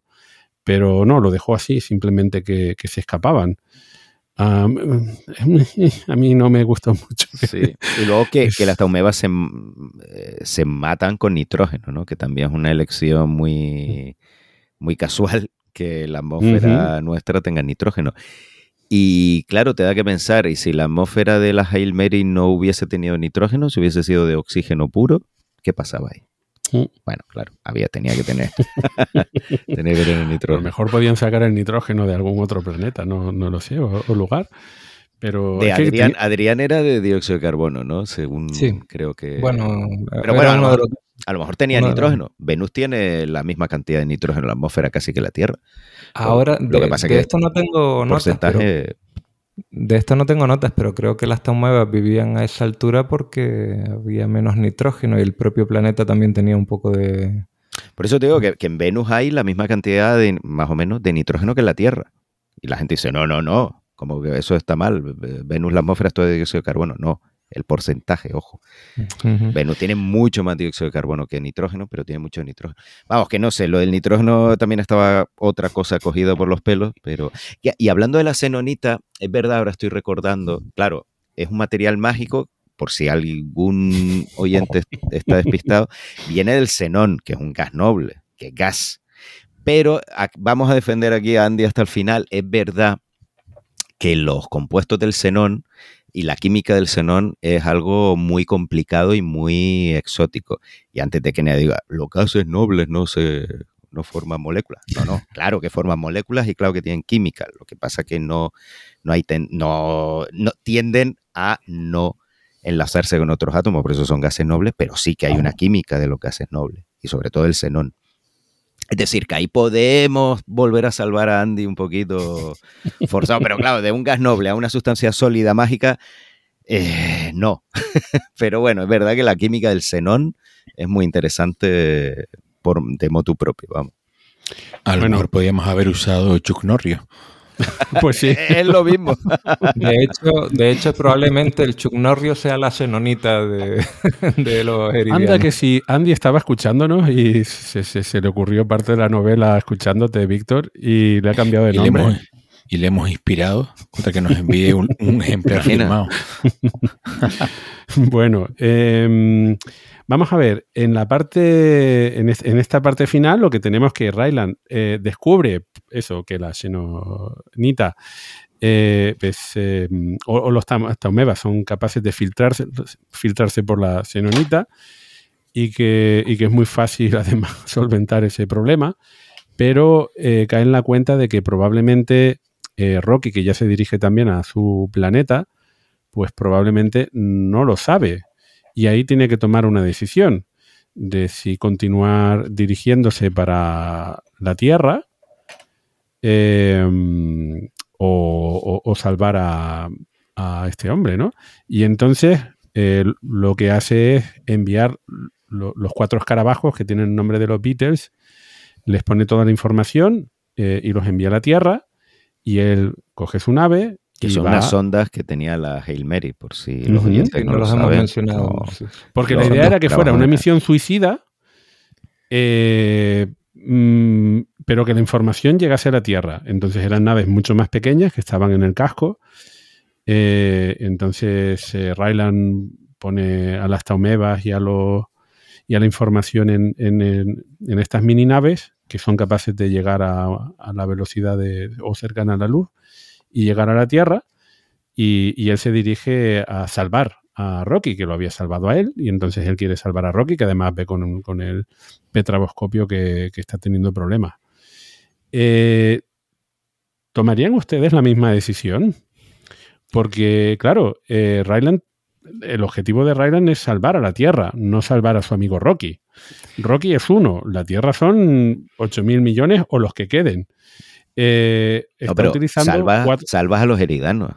Eh, Claro, Rocky y los su- heridanos. su- su También, dilema también, era- eso es su dilema cierto. era no, dejar, no, de- no era dejar morir a su amigo, era dejar morir a una Cierto, civilización cierto. entera. A- Eh, tenía- Digo porque a la hora de tomar la decisión. Sí, sí, es, es importante, es importante. Si uno- ese- ah. No es un matiz, no, es el argumento. a ver, éramos me, caí- amigos, me no caía bien, sí, pero no, no lo conocía tanto. Em, Es aquí cuando se desvela que el protagonista, a pesar de que no tuvo un inicio heroico, hmm, se revela como una persona valiente y asume su rol de protagonista heroico, ¿no? Es el cierre, el final. ujú. El arco argumental perfecto. ahí, El camino del héroe se cierra por fin en una decisión magnánima que salva a los dos mundos. Me pareció bueno, Es genial porque él va a una misión suicida, pero va obligado. O sea, lo meten ahí a la, a la Ujú. fuerza. Entonces, eso no, no es heroico. Y durante el principio, pues eso es un personaje que, que es como todos nosotros. eh, salvo, bueno, la inmensa mayoría de, no somos héroes, no somos superhéroes, eh, tenemos momentos de cobardía, de duda, y él es igual. Y es eso al final cuando pues dice voy a salvar las dos civilizaciones, no una sino dos. Mm, de hecho, eh, bueno, eso, aquí le transmiten la información a, a Rocky, ¿no? Bueno, salva a Rocky, eh, le cuenta el problema que hay con las taumebas, solventan ese problema y él decide acompañar a Rocky a, a su planeta. Mm, pero una vez completada la misión principal, tiene la opción de, volver a la... Ah, bueno, no, no, que no tenía comida suficiente, ¿no? Pero, pero sí que desarrollan comida. La historia es que sí que le desarrollan comida en el planeta de Rocky. Em, entonces, la cuestión es, ¿por qué no se volvió antes y se quedó por allí? Si tenía... tal y como yo lo entendí, hizo falta bastantes años para desarrollar todo lo que le hacía falta para volver. Y incluido primero mantenerlo con vida, que se curara, ¿no? Te menciona que llegó con beriberi con un montón de problemas de falta de vitaminas. Luego el hecho de que supongo que tener un alien también querrá aprender de él y estudiarlo, así que probablemente al principio no se podía ir. Y luego ya cuando ya tiene su hábitat, su comida y bueno, la, que la novela, ya puedo, mencionar al final, Víctor. Sí. La novela empieza tal y como empieza, con él enseñando a sus alumnos, ¿no? Eh, es otro cierre dentro del cierre que también me pareció bastante redondo, solo que en este caso los alumnos tienen cinco brazos. Eh, pues... Claro, y, y hay que meter aquí el tema relativista, me refiero que volver a la Tierra, en la Tierra ya habría pasado mucho tiempo, eh, sus amigos estarían muy mayores, habrían fallecido. Hay que meter ahí esa. Mm, También el desgaste, de el de salud que mencionan por vivir en un entorno de, gravedad tan grande. Pero precisamente por ahí voy. desde el punto, si, si logran desarrollar comida y, y, y, además pueden, pueden fabricar, digamos, comida para él eh, para unos pocos años, creo que para él sería mucho más saludable venirse a la Tierra que no continuar por ahí, por mucho que le resulte interesante la investigación. Eh, y, la conexión, ¿no? Sin duda, pero lo dejan abierto. Dice, bueno, ¿no te ha dado pereza iniciar un viaje largo, Víctor? Pues imagínate esto. claro, y volver a una tierra que ya no es la que tú conocías. y, que los, y que los las ataduras, los lazos afectivos que tienes con la gente ya han desaparecido. Claro, vuelves a tu planeta, vuelves con tu especie, pero ahí como que él se lo, o sea, la sensación que me dio a mí es no tengo prisa. Vamos a ver qué va pasando. Por ahora aquí estoy cómodo. He alcanzado Una un cierto equilibrio y no tengo prisa por volver, ya veremos. Digo relativamente cómodo porque son 2G que, por ahí voy, es que es un planeta donde... Tendría, problemas articulares, pero estaría cuadradísimo, te lo digo en serio. El corazón, no sé. Que esto también me llamó la atención, por cierto, que a ver, eh, una super tierra con 2G fácil de imaginar, pero curiosamente cuando uno hace los cálculos de la mayor parte de supertierras conocidas, la gravedad superficial no es muy superior a un G porque sí, son más grandes, pero el diámetro es mayor. Entonces, eh, este mundo puede existir perfectamente, aquí no hay nada extraño, pero es bastante denso. Y me llamó la atención, ¿no? Que, fueran 2G, que para toda la trama de Rocky. 2G ¿O era 1,5G? No, ah, eran 2G. 1,5 era cuando tenía aceleración en la nave y 2G era el planeta. Vale, vale. Sí, sí, a mí también me llamó la atención que fuera tanta gravedad, porque digo, si es una super tierra tendrá más radio. Y si tiene más radio, pues para tener tanta gravedad tiene que ser más denso. Pero luego volví a pensar, ah, bueno, pero es que están hechos de mercurio, de talio y de... para explicar todo eso. Es para explicar el tema de Rocky. Pero ya te digo que ya que, bueno, vamos a aportar nuestro granito de ciencia en este programa, que la mayor parte de supertierras que se conoce su masa, o sea, estimado, y se conoce su diámetro por el método del tránsito, tienen eso, una gravedad alrededor de un G, ¿no? Entonces es llamativo.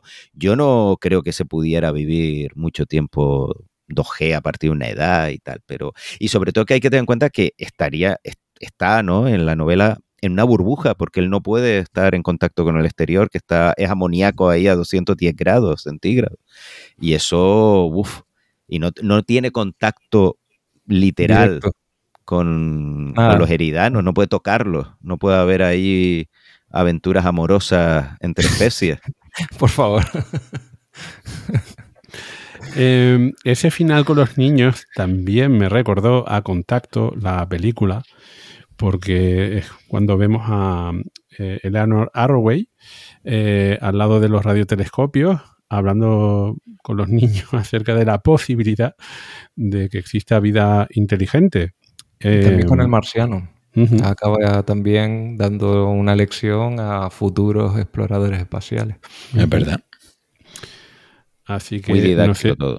no, no sé si es eh, un guiño o, o no, pero bueno, queda, queda, queda muy De todas bien. formas, es lo que dice Cavi, yo lo interpreté como que está abierto el final, o sea, que todavía hay espacio para un Hail Mary 2, que no sé si será el Padre Nuestro, o como lo cómo será, ¿no? Proyecto Padre Nuestro. Madre mía. Que va a una nave o vuelve, que hay algo. O sea, queda un poquito abierto, no, no como Sí, que sí. se va a morir ya ahí. Eso lo interpreté yo, vamos. No suele ser este hombre de segundas partes, ¿no? Podría haber hecho el Marciano 2, no lo ha hecho. Eh, Hombre, que eso ya Artemisa 2. sería, el Marciano 2 sería Matt Damon mega gafe, ya más todavía. No sé, yo Tendría que sé. ser otro, tendría que ser otro Dani. Uno de Pues, sus alumnos. O algo así. Como la señora Fletcher.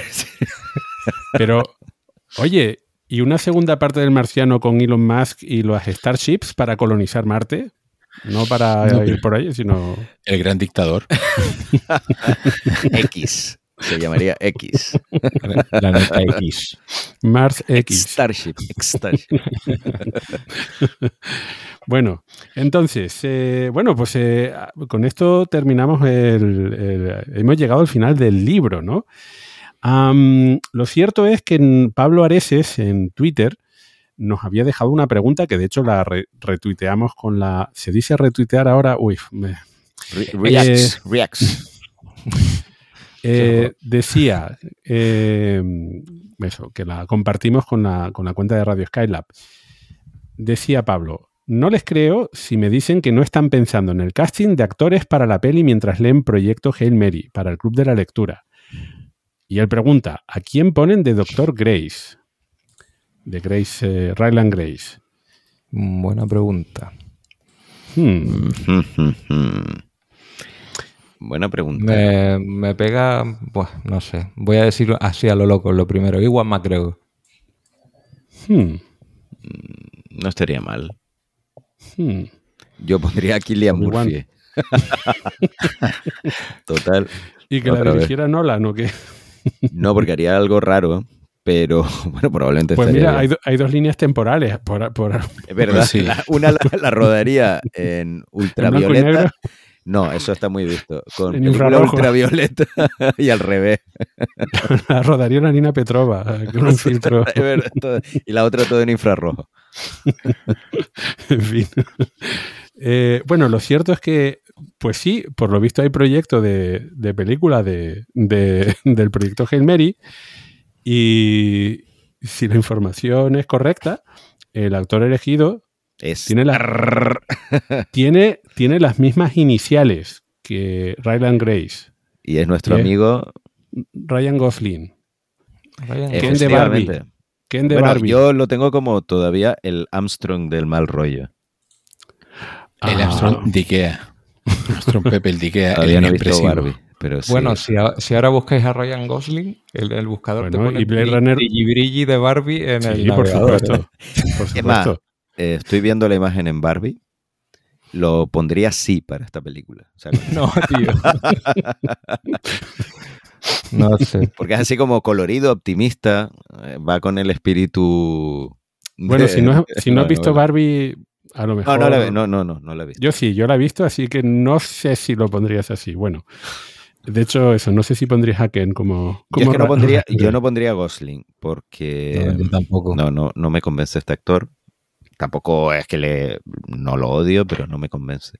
Oye, pues, pues eh, a ver, que está en 2049, en Blade Runner 2049, tiene, tiene, tiene un poco de crítica, ¿no? Es, eh, pero bueno, se supone también hace un Android, entonces tampoco tiene que ser muy excesivo, ¿no? eso, eso, vamos, Pero, pero pues eh, en La La Land tuvo un- bastante buena crítica y Que a La La Land no me gustó. a mí, Pero a mí tampoco. mm, y en- es que le, ten- le cogí un poco de manía, lo reconozco con, con Armstrong. Y no es culpa de él, es un buen actor. Es verdad que su registro, para, en mi modesta Pues opinión, mira, no. Pero he visto películas suyas que me han gustado, ojo, otra. En, en Barbie está muy bien. pues la tengo que ver. Como, como actor, quiero decir, lo hace muy bien. Sí, sí, yo te digo, no me parece mal actor. No me parece mal actor. Eh, eh, simplemente le tengo un poco de antipatía después de lo de.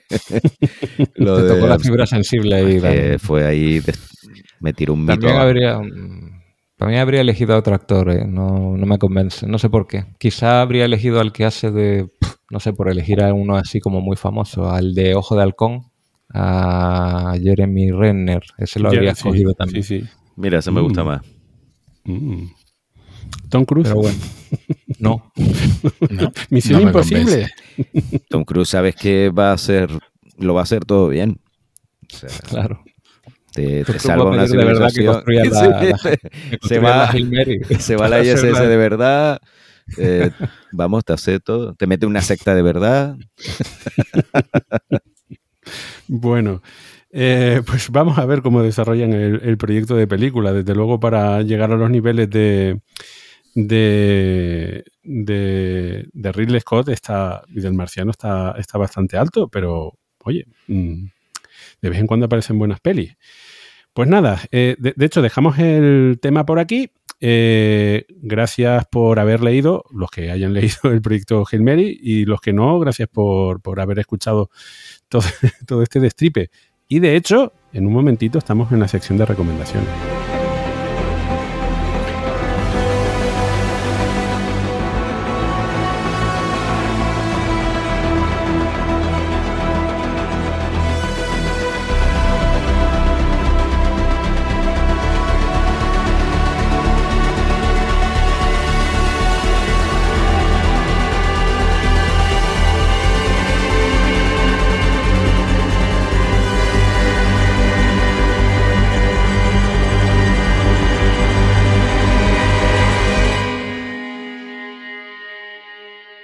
Ya estamos de vuelta y vamos a recomendar algo, una película que los cuatro fuimos a ver el día del estreno, el 20 de julio, no el 21, el 20 de julio, eh, Oppenheimer. Pues sí, efectivamente fue, fuimos los cuatro juntos a verla. Era una película que desde que se anunció el estreno, pues nos había generado muchísimas expectativas y teníamos mucha ganas de verla y efectivamente no nos defraudó. Dirigida por Christopher Nolan, que ya es un conocido del programa porque ya hemos hablado de, algunas películas suyas y es un actor que, bueno, es un, perdón, un director que eh, a mí personalmente hasta ahora no he visto ninguna película de él que no me haya gustado. Todas son muy buenas. Y esta, la verdad es que la disfruté muchísimo. Bueno, la disfrutamos todos muchísimo. Es una película larga, ojo, es densa, porque son tres horas de película.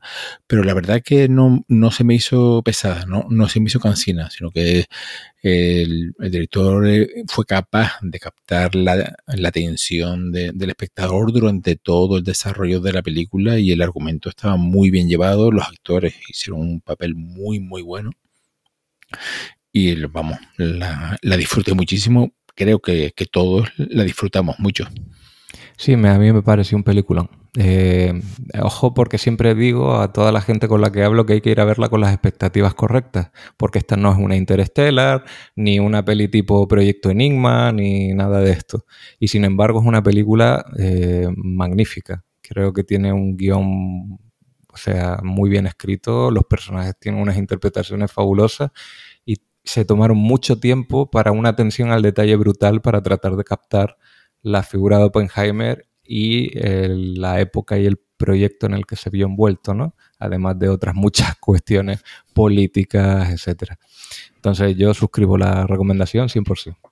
Sí, sí. Eh, a mí me gustó mucho, pero es verdad que La primera parte se disfruta de forma diferente si te gusta la física o la historia de la ciencia, porque claro, la primera parte es el desfile de todos los científicos, bueno, de todos no, pero de parte de científicos del proyecto Manhattan, que bueno, casi todos jugaron un papel muy destacado en la física del siglo XX. Entonces, eh, claro, esa primera parte, ya digo, si te gusta la historia de la ciencia o de la física, la disfrutas especialmente.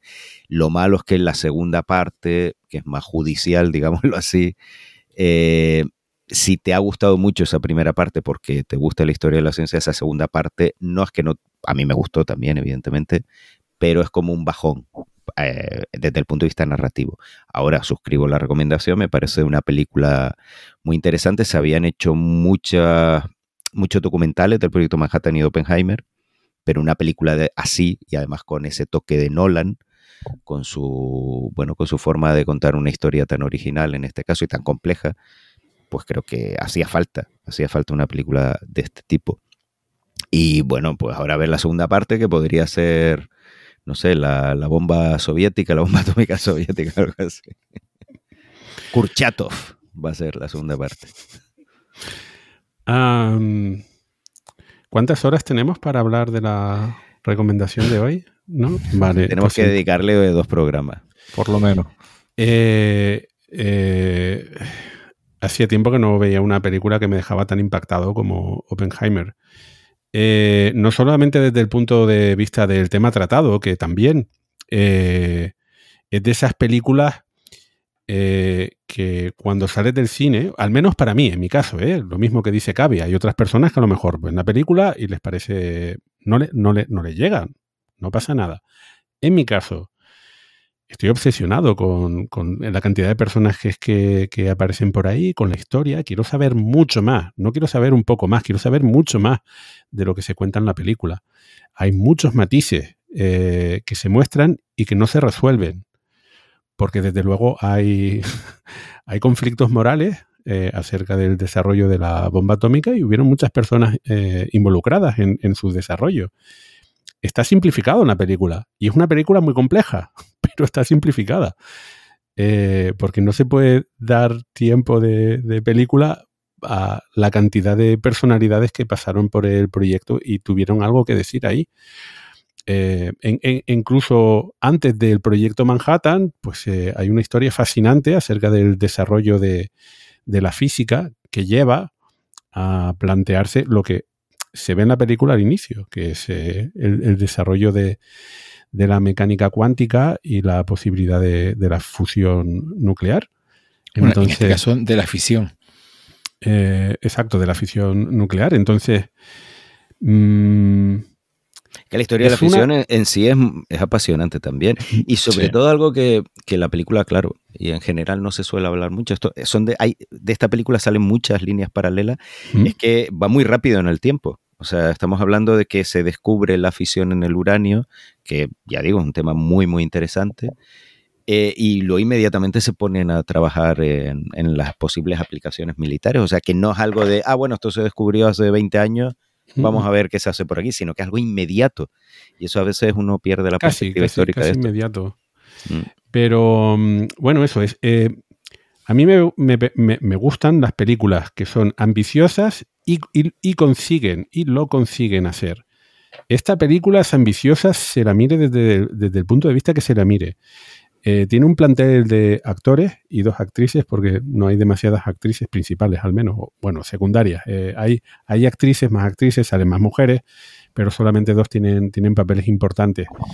Eh, pero salen otros muchos personajes y sobre todo Killian Murphy está, está de Oscar. Hace uno de los papeles de su vida, sino el papel de su vida, porque toda la película descansa sobre sus hombros y la lleva perfectamente. Casi mejor que el de Sunshine. bueno, bastante mejor. y lo mismo se puede decir de Iron Man, del actor, de Robert Downey Jr., que también tiene un papel importantísimo en la película y está espectacular. Uno se olvida de, lo Iron Man por ahí. Y lo, mismo de muchos otros actores que aparecen solamente eh, algunos minutos eh, en la película y también bordan sus personajes. Bueno, pues eso, que a nivel de actor está, está muy bien. A nivel de, de guion, eh, es fantástico. Son muchos diálogos, hay muy poca acción en la película, casi todos son diálogos y, la película no para, es un sin parar. Eh, no se hace, a mí al menos no, se me llegó a ser aburrida a pesar de ser eh, de tres horas. Y el montaje luego. El montaje también es espectacular, porque no solamente es que hay un guion muy interesante, es que además no se desarrolla de forma lineal. También hay dos líneas temporales, una blanco y negro, otra en color. Y cómo está todo, todo eso montado en, más o menos tres actos, eh, cómo se cuenta el desarrollo del proyecto Manhattan para luego dejarlo todo, las piezas del puzzle eh, preparadas para, la batalla dialéctica final, del conflicto final, me parece también genial. Y el sonido, y la fotografía de la película también absolutamente maravillosa. Entonces ya, ya digo, a mí se me acaba el tiempo para comentar, eh, porque no, tenemos dos horas, pero a mí me gustó muchísimo. Es una de, las pelis, mm, de las mejores pelis que he visto últimamente y una de las más redondas de Nolan. Me encanta, me encanta Interestelar, pero es que Interestelar, que ya era compleja, eh, es que esta está mucho mejor resuelta. Es una película de personajes. Es que hay que, como director, tienes que, pedirle muchísimo a tus actores. Y, que funcione en pantalla mm, es muy difícil. Así que, bueno, en fin. Mm, yo, a cualquier espacio trastornado que le guste la historia, eh, sin ser espacio trastornado, a cualquier persona que le guste la historia o a cualquier persona que le guste un poquito la física, seguro, seguro, recomendación Mm, vamos, mm, si no han ido al cine ya están tardando.